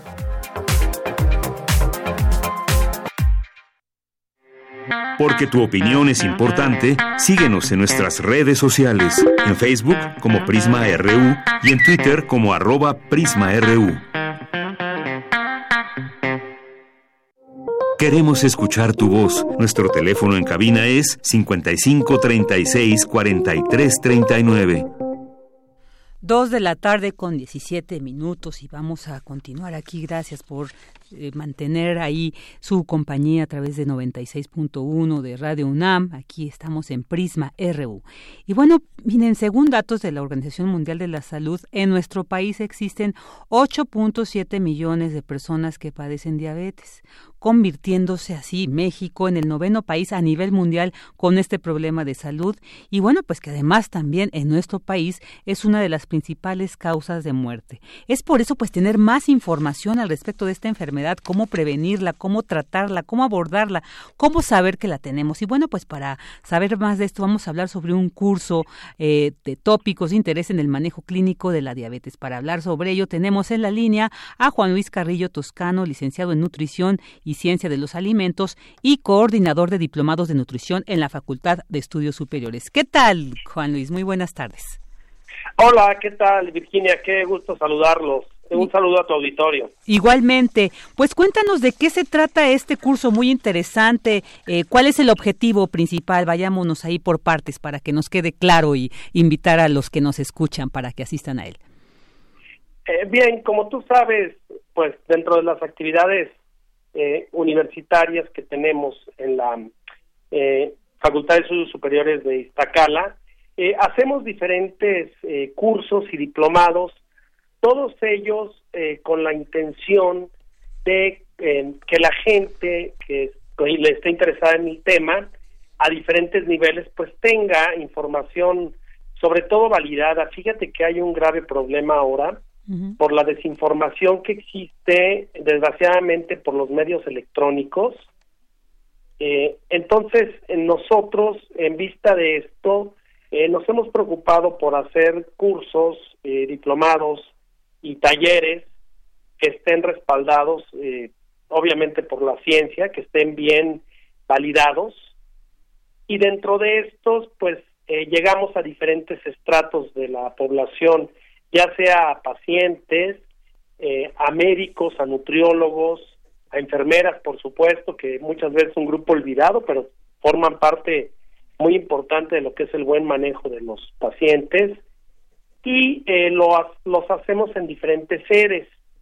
En este caso, eh, nosotros hemos diseñado un curso. ¿Te puedo decir cuál es el curso ahorita? Claro, por favor. este curso se llama tópicos de interés en el manejo clínico de la diabetes. Desde el nombre, pues podemos intuir que este curso va diseñado para eh, profesionales de la salud. Son algunos temas que hemos seleccionado nosotros con la experiencia eh, que tenemos en los cursos y diplomados que tienen mucho interés y son temas controversiales para algunos médicos, nutriólogos y profesionales de la salud en diabetes, siempre orientados al buen manejo del paciente y respaldados, como te digo, por la ciencia, por la bibliografía, por las revistas científicas y obviamente con la calidad de los que exponen estos temas. El curso está integrado, es un curso que eh, se va a dar el día eh, 22, 21, perdón, y 22 de septiembre en un lugar céntrico, ya les eh, diré yo dónde pueden darles informes. Y eh, es un curso, bueno, eh, va a ser el sábado de 9 de la mañana a 3 de la tarde, sí, son 6 horas me parece, y el mismo curso para quienes no puedan el sábado, porque ya ves que muchos profesionales a veces dan eh, consulta los sábados, el domingo el mismo curso igual de 9 de la mañana a 3 de la tarde. Este curso, eh, Vicky, em, eh, bueno, Virginia, Vicky, yo te lo digo abreviado, eh, es em, gratuito. Es un curso donde estamos invitando a los profesionales para que conozcan estos cursos y también para que conozcan lo del diplomado, que tenemos nosotros un diplomado avalado por la UNAM, que es sobre nutrición y diabetes, que es un tema pues muy importante. Este curso está integrado por eh, cuatro, te digo, de los temas controversiales que existen en el ámbito de la diabetes y el primer tema se llama adecuación de los nutrimentos para el paciente con diabetes. Esto habla básicamente de, ya ves que hay eh, gente que dice, bueno, no comas nada de carbohidratos porque tienes diabetes. O sabes que limítate todas las grasas. Pero se le olvida a la gente que el comer y a los profesionales que uno come carbohidratos, proteínas y grasa y si le disminuyes a uno tienes que aumentarle a otros para llegar al 100% de tu requerimiento. Vaya, si a una persona le quitan los carbohidratos de la, de la dieta, pues obviamente tiene que consumir o más grasa o más proteína que tendrá sus consecuencias. Y así sucesivamente, si quitas la proteína tendrás que aumentar más los carbohidratos y más las grasas y igual pasarías cuando aumentas la grasa, ¿no?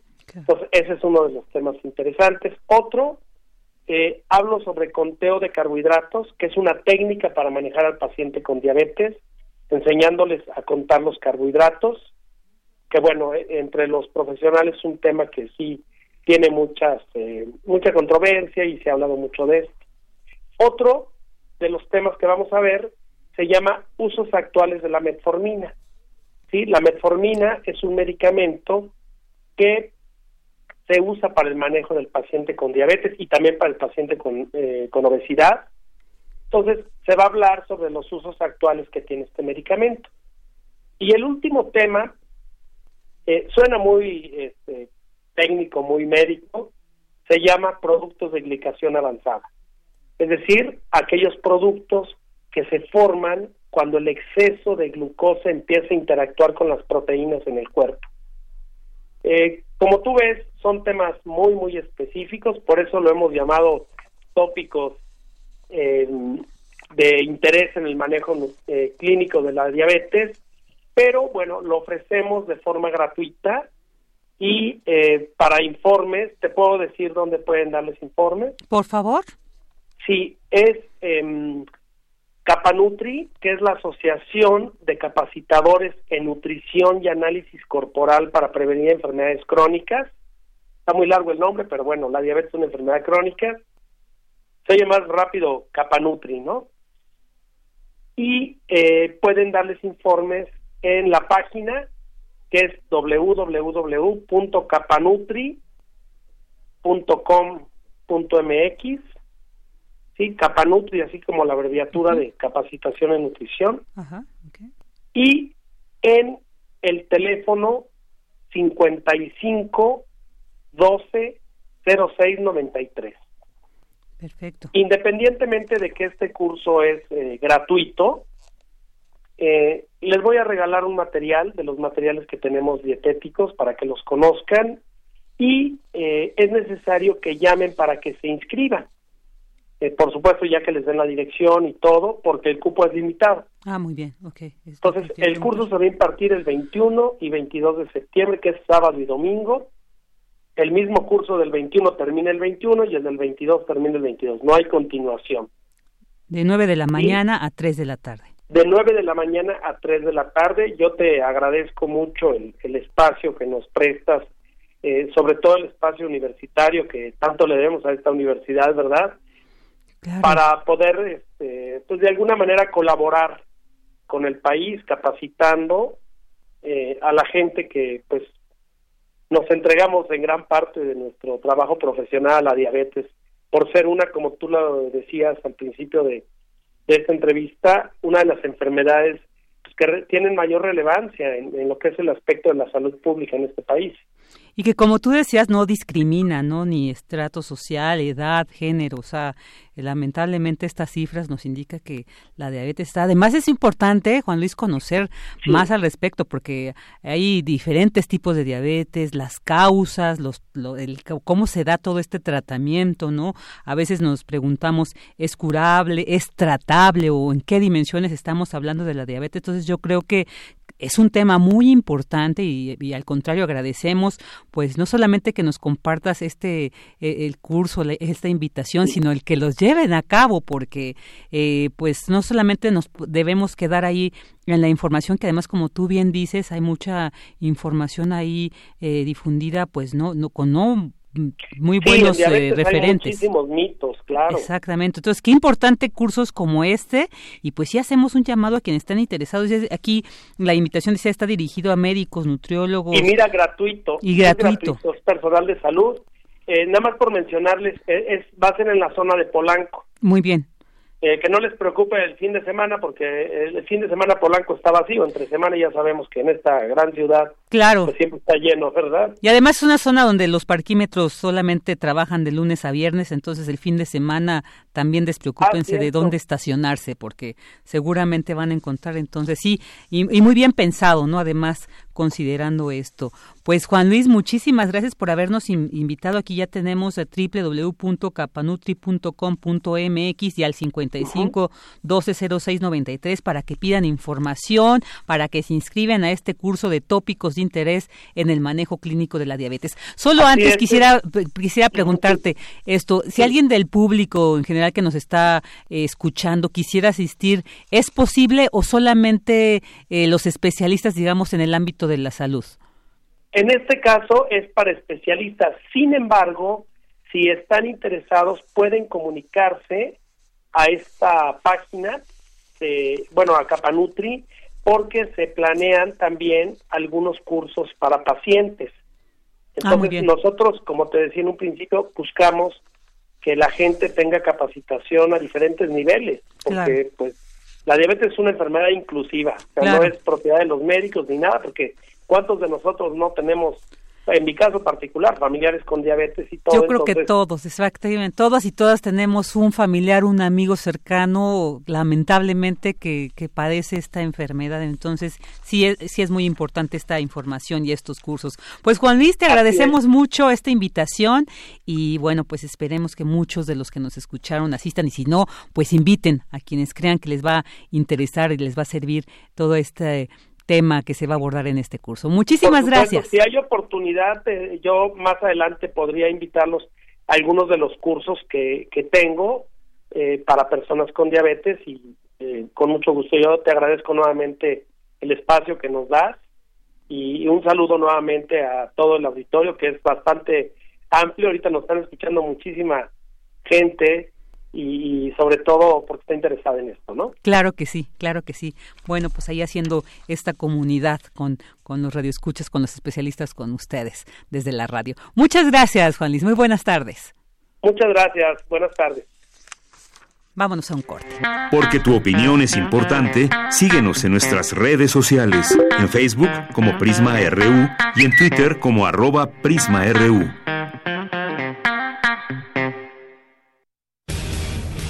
Deportes RU.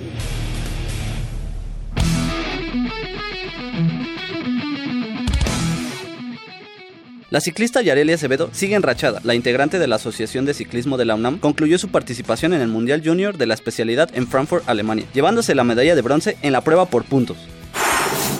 En duelo de preparación previa a la temporada 2019 de Liga Mayor ONEFA, los Pumas EU vencieron en el Estadio Olímpico Universitario a los Borregos Salvajes del TEC de Monterrey. El marcador final fue de 43 a 21. Los felinos tendrán un último juego de preparación, esta vez en contra de los Crusaders de la Universidad de Mary Harding Baylor en Texas.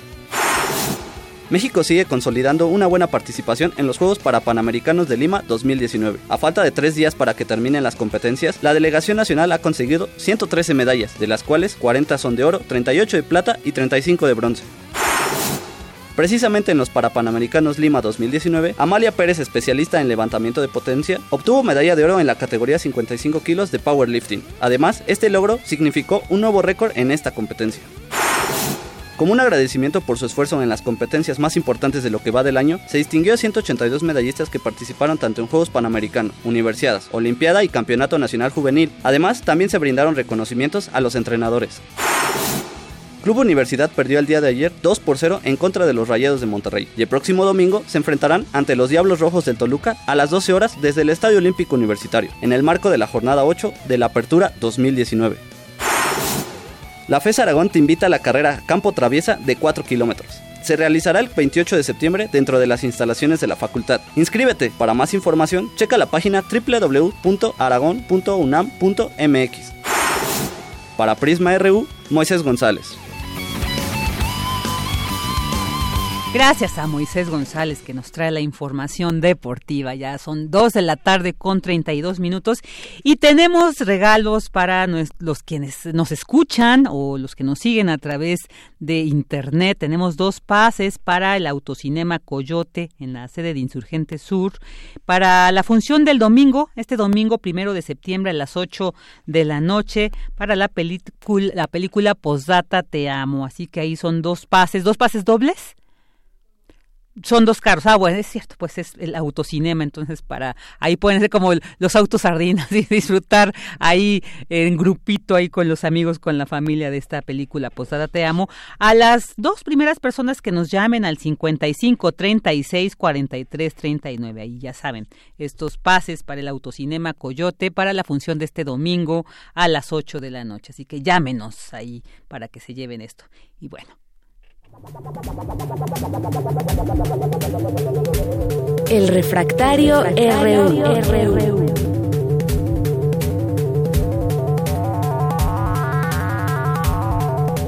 Y bueno, como todos los viernes, tenemos la fortuna de acompañarnos, ¿no? A quienes nos escuchan, nosotros aquí en cabina, de Javier Contreras, el maestro en Derecho, profesor de la FESA Catlán, en esta sección de Refractario RU. ¿Qué tal, Javier? Buenas tardes. Hola, ¿qué tal, Vicky? Muy buena tarde para ti y para todo el amable auditorio de Prisma RU y de Radio UNAM. Pues hoy, como cada viernes que nos escuchamos, hoy es un gran día para estar vivos y en la República y en el mundo han pasado muchísimas cosas y me gustaría comenzar con lo siguiente. Hoy conmemoramos un día muy complicado para, para la gente, para la gente que sufre, para la gente que espera justicia, que es hablar acerca de las personas desaparecidas, ¿no? Y hoy es importante retomarlo, no solamente por la conmemoración del día en sí, sino porque hoy el gobierno de México anunció que va a reconocer la competencia del Comité de Naciones Unidas contra las Desapariciones. Este, amiga, es un paso trascendental en el derecho internacional y puede convertir a México en un referente de la cooperación internacional en todo el orbe. ¿Por qué? En el derecho internacional tendríamos que decir que este es un derecho de naturaleza cooperativa que se trata de una naturaleza de coordinación entre los estados o de los estados con las organizaciones intergubernamentales, como lo es la Organización de las Naciones Unidas. Los comités que tiene la ONU, en este caso el de desapariciones, pueden emitir recomendaciones a los diferentes estados, toda vez que los estados forman parte de eh, la Asamblea General de las Naciones Unidas, pero eso no significa que estas recomendaciones sean obligatorias para los estados. Hasta que un Estado, como es el caso de México hoy, diga, yo reconozco como Estado en el libre ejercicio de mi soberanía la competencia de este Comité de las Naciones Unidas, entonces sí, las recomendaciones de ese comité serán obligatorias para su cumplimiento por parte del Estado mexicano. Hoy se trata de un gran paso para alcanzar la justicia y sobre todo la verdad de aquellas personas que siguen buscando a esos familiares desaparecidos desde hace años. Algunos podrán ser hace algunos días, hace algunas semanas, no importa, el dolor es el mismo. La naturaleza de un delito continuado como lo es la desaparición, la desaparición forzada, donde se tiene sufriendo a la gente de manera constante, porque es preguntarnos el cariño, ¿qué fue de ti? ¿Dónde estás? ¿Estarás bien? ¿Estarás? Es un asunto muy delicado y me parece un gran paso del gobierno de México en voz del subsecretario de Derechos Humanos, Migración y Población, eh, Alejandro Encinas, que se haya aceptado y reconocido esta competencia de este comité de las, de, las Naciones Unidas. Claro, y, y, pero, y también hay que reconocer justo esta labor que han tenido todos estos colectivos que conforman los familiares, porque creo que son los que iniciaron, además son los que, como tú bien dices, sufren, ¿no? E, e, en carne propia en, las familias esta esta ausencia no tan tan latente de un hijo un hermano un esposo una hija una hermana una esposa no sé de cualquier ser humano entonces es muy bueno saber que ya hay ya han sido escuchados, ¿no? Que todo este trabajo acumulado, toda esta investigación, que además han sido quienes han ido a buscar en estas fosas, como hace rato platicábamos con Ixchel, eh, quienes han encontrado. Entonces, ella misma decía, sí hay una diferencia justo de estos tratos donde anteriormente los gobiernos anteriores eran las recomendaciones simplemente a veces ni las escuchamos, las desechamos y qué importante que ahorita nos digas como la trascendencia justo del decreto del día de hoy porque pues para tener más claro hacia dónde va, ¿no? Y, que esperamos que pues realmente se cumpla, se lleve a cabo y no quede solamente en palabras como decían los mismos familiares. Exactamente, se trata de un paso importantísimo, no solamente para darle justicia a los familiares, a los colectivos, que por supuesto hay que reconocer, hay que aplaudir y hay que ser solidarios y acompañar su trabajo cotidiano en estas búsquedas, y se trata también de la consolidación de México en el panorama internacional, alejarnos de esta figura de México en el mundo como un país violento de fosas y poder acercarnos más bien a un México de construcción de justicia, de alcance de la verdad, para poder traerle paz a este pueblo de México y por supuesto a las familias de aquellos afectados y de esas personas que ojalá, ojalá vuelvan y si no llega a ser el caso, por desgracia, que cuando menos podamos traerle la paz a esos familiares y que sepan qué fue lo que pasó.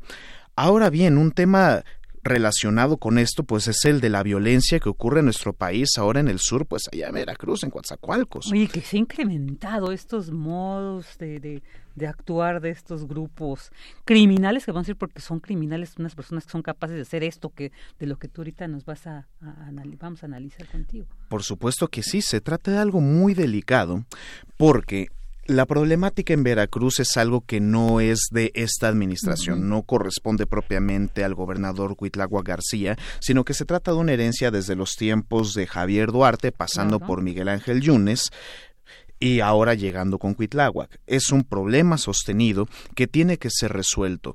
Este problema, esta matazón que existió allí en Coatzacoalcos derivado de este incendio y de la supuesta balacera que hubo, es gravísimo porque en otros países del mundo esto ya sería tildado de un ataque terrorista. Cuando escuchamos esto en Ruanda o en cualquier lugar de estos espacios donde solemos decir, ah, otro ataque terrorista, no, no se trata de eso, un bombazo en Siria, no. Todas son vidas humanas, todas cuentan, todas eran vidas humanas dignas.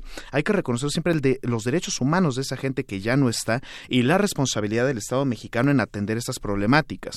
Una de las grandes críticas que he escuchado en diversos medios de comunicación es que de repente parece que trasciende el problema político que existe entre el gobernador Cuitláhuac y el fiscal general de Veracruz, eh, Jorge Winkler, en lugar de dedicarse directamente a llevarle justicia a las personas que fueron asesinadas en esta problemática.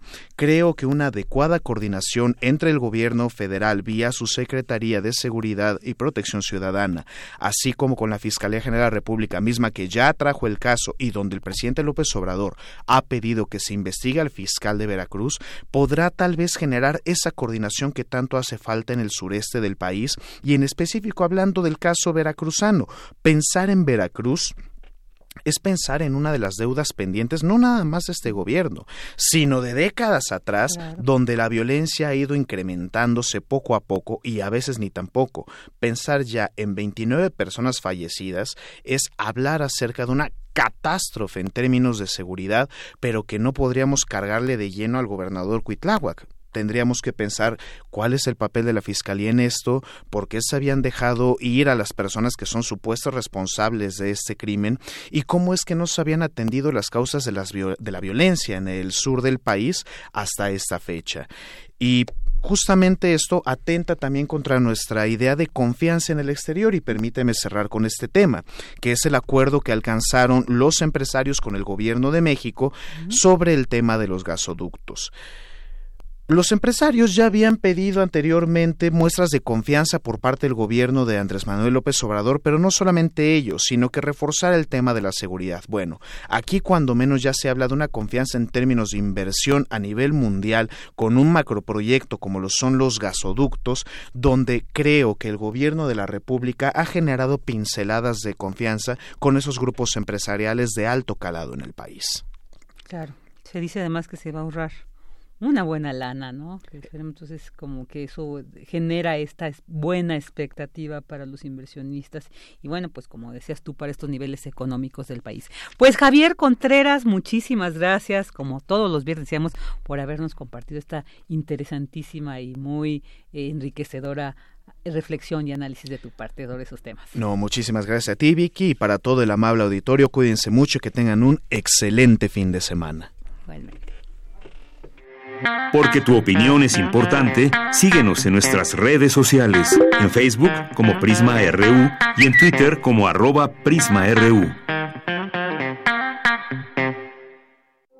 Queremos escuchar tu voz. Nuestro teléfono en cabina es 55 36 43 39. Relatamos al mundo. Relatamos al mundo.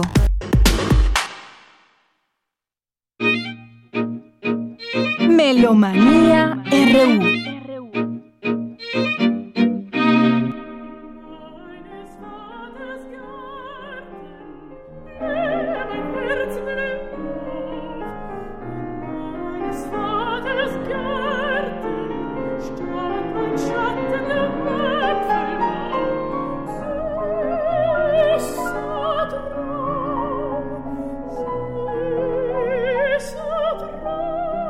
Dos de la tarde con 42 minutos y pues para los melómanos radioescuchas que están ahí esperando esta sección de los viernes ya hasta aquí, nuestra querida Dulce, güey. Estamos escuchando a Julie Bolan. es una mezzosoprano con Mac Bordeaux en el piano. Esto es un disco muy interesante de Alma Mahler con... Eh, también tiene canciones de Gustav Mahler. Y es que el día de mañana, 31 de agosto de 1879, nace Alma Mahler en Viena, 140 años atrás. Y bueno, sabemos, es una compositora, pintora también, y fue muy célebre tanto por su belleza como inteligencia. Tú sabes que la conocían como la viuda de cuatro artes, porque además de haber sido esposa de Gustav Mahler, fue también pareja, bueno, tuvo sus romances con Walter Gropius, con Franz Werfel, bueno, con Walter Gropius fue esposa, y luego también tuvo una relación con el pintor Oscar, Oscar Kokoschka, el novel, este, y entonces por esa razón, fíjate, novelista, arquitecto, pintor y compositor, por eso se le llamaba la viuda de las cuatro artes. Y bueno, mañana la programaremos a las 8 de la mañana en FM, a las 10 de la noche en AM, para que ustedes conozcan un poquito más de esta connotada verdaderamente artista, porque ella tenía un gusto exquisito literario, ¿no? Y esto se reflejó mucho en su forma de musicalizar. Sus canciones son un regalo melódico, muy sensible y refinado. Y pues ustedes deben saber, porque hay muchas películas al respecto, cuando ella empezó a tener problemas con Gustav Mahler, porque además él le había pedido que dejara de componer porque pues una dos, dos compositores en un mismo matrimonio iba a acabar mal, ¿no? Entonces este Mahler la persuadió a que nada más fuera su copista, ¿no? Y después esto con la muerte de los hijos que tuvieron, este como que se eh, revertió muy terriblemente y no hubo manera. Bueno, pues el primer eh, psicoanalista que, que, le hizo terapia a, Gustav Mahler fue Freud. Entonces, este, bueno, por eso se han hecho muchas películas. En fin, es un, es un personaje maravilloso, Alma Mahler, verdaderamente. Así que, bueno, les recomendamos muchísimo que estén a tanto un poco de todo lo que hizo esta compositora y editora. ¿no? Vámonos ahora un poquito a escucharla y después vamos a entrar con otra cosa de impulso, El Cimarrón, en voz de el guitarrista que también es productor de esta ópera, una ópera escénica maravillosa. La versión que vamos a escuchar va a ser en alemán y el propio Hans Werner Henze dirigiendo y nada menos que el guitarrista es Leo Brauer. Pero bueno, este, ya no les digo más para que ustedes escuchen los detalles de toda esta buena presentación de la ópera El Cimarrón. Solo dos días, solo sábado y domingo.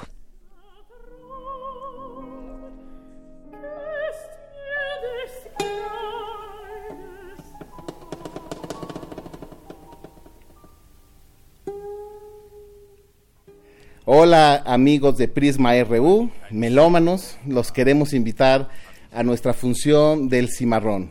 Es una ópera de cámara fantástica, vamos a hacer una versión escénica con grandes músicos, un gran actor, un gran cantante y dirigidos por un gran director de escena. Estamos muy contentos, es una obra clásica ya de hace 50 años, así como hace 50 años hubieron grandes acontecimientos como El hombre a la luna, Woodstock, también podemos decir que se estrenó El Cimarrón, que es un parteaguas, es una ópera que no lleva director, que los músicos tienen una intervención escénica, ayudan a la narración de la obra, y es una fantástica pieza que nos cuenta la historia de Esteban Montejo, un esclavo que escapó y que vivió muchas experiencias en su vida, pero sobre todo nos habla de su pasión por la vida, por el gusto por la naturaleza, también nos habla de la historia de su país, y su vida entera. Es algo que espero que no se pierdan, en verdad nunca lo van a olvidar.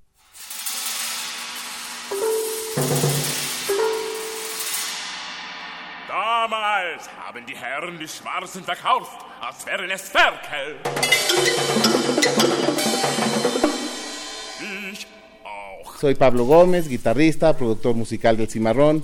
La ópera normalmente pues tiene un director y aunque se haga una ópera pequeña siempre quieren poner a los músicos en el foso o arrinconados en una esquina.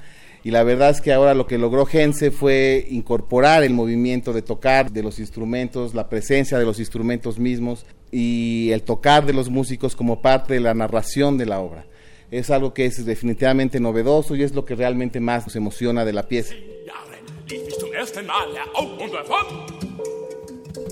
Estamos lo que llamamos el cimarrón Dream Team, porque yo creo que tiene que haber hoy en día un balance de género en la escena, no nada más puros hombres. El cantante lo está haciendo de memoria, no lo está leyendo. Normalmente se hace como un oratorio donde están todo el mundo leyendo. Aquí el cantante está haciendo de memoria y los músicos no nada más tienen que ser especialistas en música contemporánea, sino tienen que poder también tener mucha noción de improvisación, de movimiento escénico.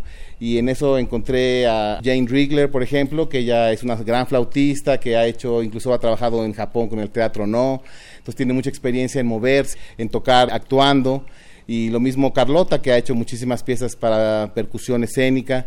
Tenemos este fantástico grupo. Robert Castro es un director de escena de altos vuelos, ¿no? Ha dirigido el Teatro del Bolshoi, el Teatro Real de España, en Berlín, en fin, es, realmente un privilegio tenerlo. Vengan mañana 31, vengan pasado mañana septiembre primero, no se pierdan la obra, en verdad es un esfuerzo, no nada más estamos en la escena, sino también va a haber una iluminación, va a haber vestuario, digamos es toda la carne al asador. No se lo pierdan, les va a encantar.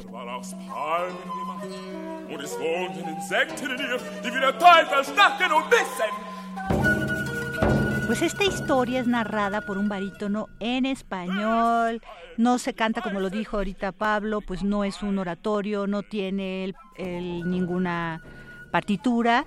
Y lo más interesante también a mí me pareció súper divertido porque fui a algunos ensayos y curiosamente esta obra la han puesto alumnos de la Facultad de Música y como es un proyecto becado por el FONCA, va a tener 12 representaciones, nada más fueron dos. Claro, no tenía todo lo que va a tener esta escénicamente, porque esta tiene pues este director de escena que la otra no tenía, en fin, es, esto de que se lo aprenda de memoria, hay diferencias, pero la obra es fantástica y les digo, lo que más me gusta es cómo los distintos músicos tienen que ser también percusionistas y cómo adquieren como eh, la personalidad o el carácter o la característica o el personaje de lo que se está hablando. Si hablan de mujeres, pues también este ahí están presentes si es el cura, si lo están correteando, en fin, todo en español, así que es un gran gran logro que espero lo puedan disfrutar y nos acompañen mañana o pasado mañana. Bueno, vámonos ahora porque mañana mismo también un poco más temprano a las 5 de la tarde en la Sala Manuel M. Ponce de Bellas Artes se presenta Lidia Gerberov, clavecinista, pero también con el clavecinista clavecinista, organista, Abraham González, que es el eh, titular de la Orquesta de Cámara de Bellas Artes, un gran maestro, y ellos van a tocar los seis conciertos del Padre Soler. Esto se puede escuchar para dos clavecines, para dos órganos, que fue su original, o para clavecín y órgano. Y esto se va a interpretar mañana. Eh, cuesta 20 pesos eh, la entrada, pero vamos a regalar dos pases dobles a los primeros que se comuniquen a nuestro teléfono acá en cabina 55 36 43 39 55 36 43 39 y escuchemos la invitación que nos hace Lidia Gerberov.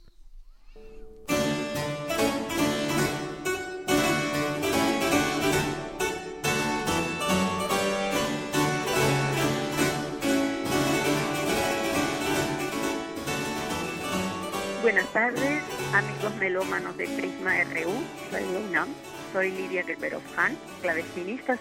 Mañana sábado a las 5 de la tarde voy a dar junto con el organista Abraham Alvarado, vamos a hacer un concierto hermosísimo a las 5 de la tarde en la sala Ponce del Palacio de Bellas Artes, con los seis conciertos para dos teclados del padre Antonio Soler, el gran compositor español del siglo XVIII.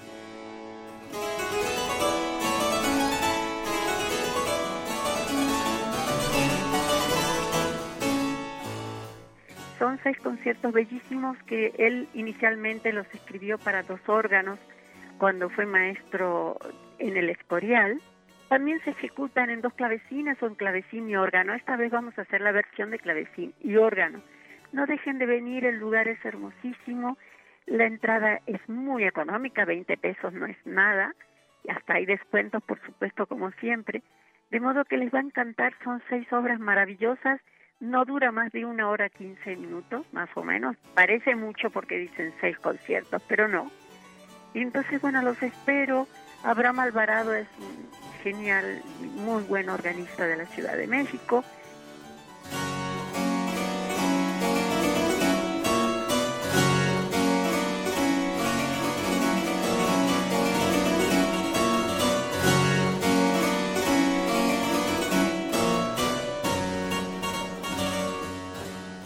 Padre Antonio Soler, ya se sabe, fue un compositor clavecinista, organista y profesor de los más importantes representantes de la música para teclado del siglo XVIII.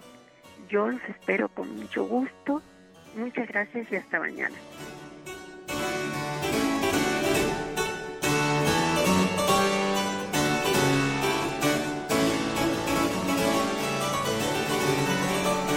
Bueno, y ahora vamos a escuchar también la invitación que nos hace Alex Mercado.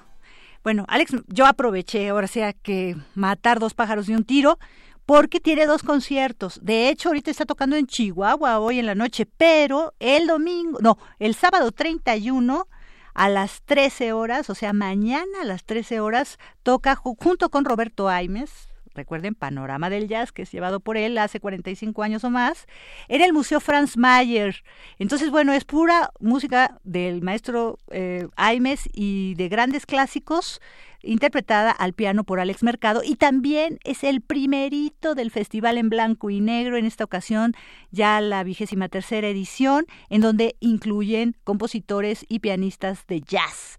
Escuchemos, para esto tenemos cinco pases dobles para el del próximo jueves 5 de septiembre a las 8 de la noche en la sala Blas Galindo del Centro Nacional de las Artes, Churubusco y Tlalpan. Hay cinco pases dobles, 55 36 43 39, para que nos llamen 55 36 43 39.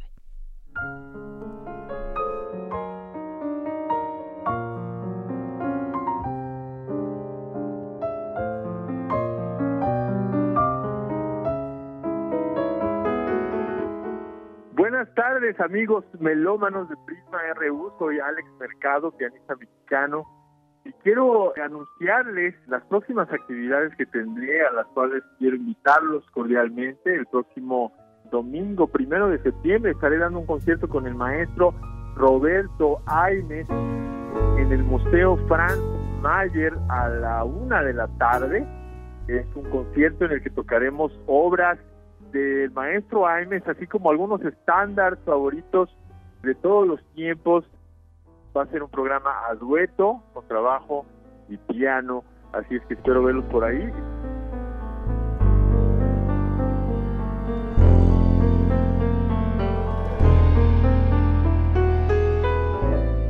Y también quiero platicarles de un concierto muy importante, quizá el más importante del año, es mi participación en el Festival Internacional de Piano Blanco y Negro en el Centro Nacional de las Artes el próximo jueves 5 de septiembre a las 8 de la noche. Las entradas están disponibles ya en todas las plataformas.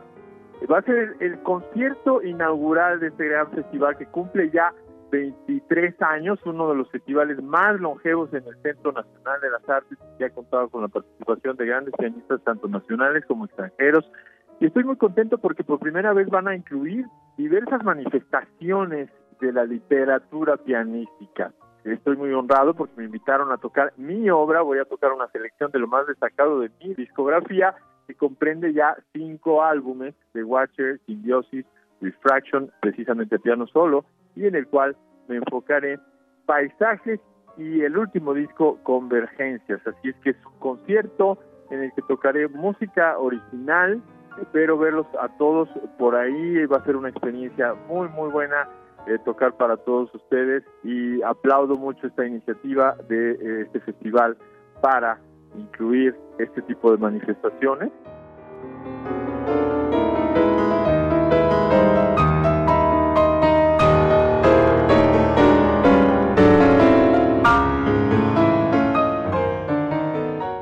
Gran saludo a todos ustedes, los invito a asistir a conciertos en vivo, la música, sobre todo el jazz, se disfruta mucho más en conciertos en vivo. Así es que soy Alex Mercado, pianista mexicano, y los invito a estos dos conciertos y muchas gracias al espacio de Prisma RU por dejarme anunciar estos conciertos. Muchas gracias y hasta la próxima.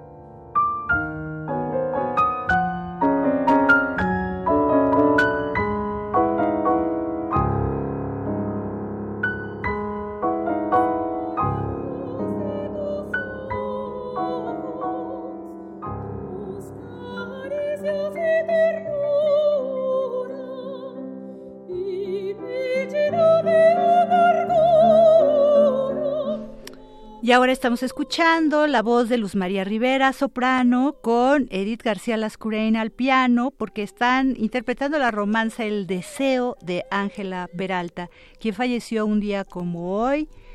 Durante la fiebre amarilla, ella había ido a hacer unas actuaciones en Mazatlán en 1883 y había este se había estado hospedando en los altos del Teatro Rubio, ahí tenía su alojamiento y falleció.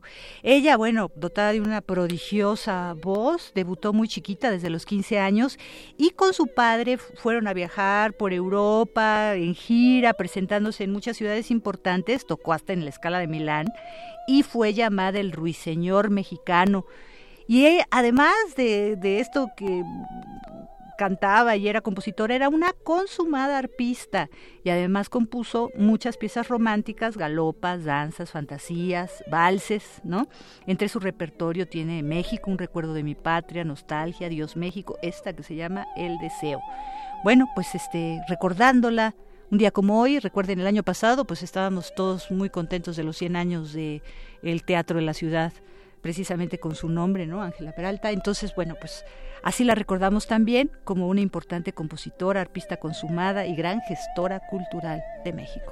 Qué bueno, qué bueno conocer más sobre esta gran mujer Ángela Peralta. Pues Dulce, muchísimas gracias. Hemos llegado al final de esta transmisión del viernes y en nombre de toda la producción que hizo posible esta transmisión queremos desearle una excelente tarde y un excelente fin de semana. No dejen de asistir a la Feria Internacional del Libro de los Universitarios allá en el Centro de Exposiciones y Congresos de la UNAM, que hasta el domingo pues estará ahí instalada. Pues muchas gracias, les deseamos un excelente fin de semana. Buenas tardes.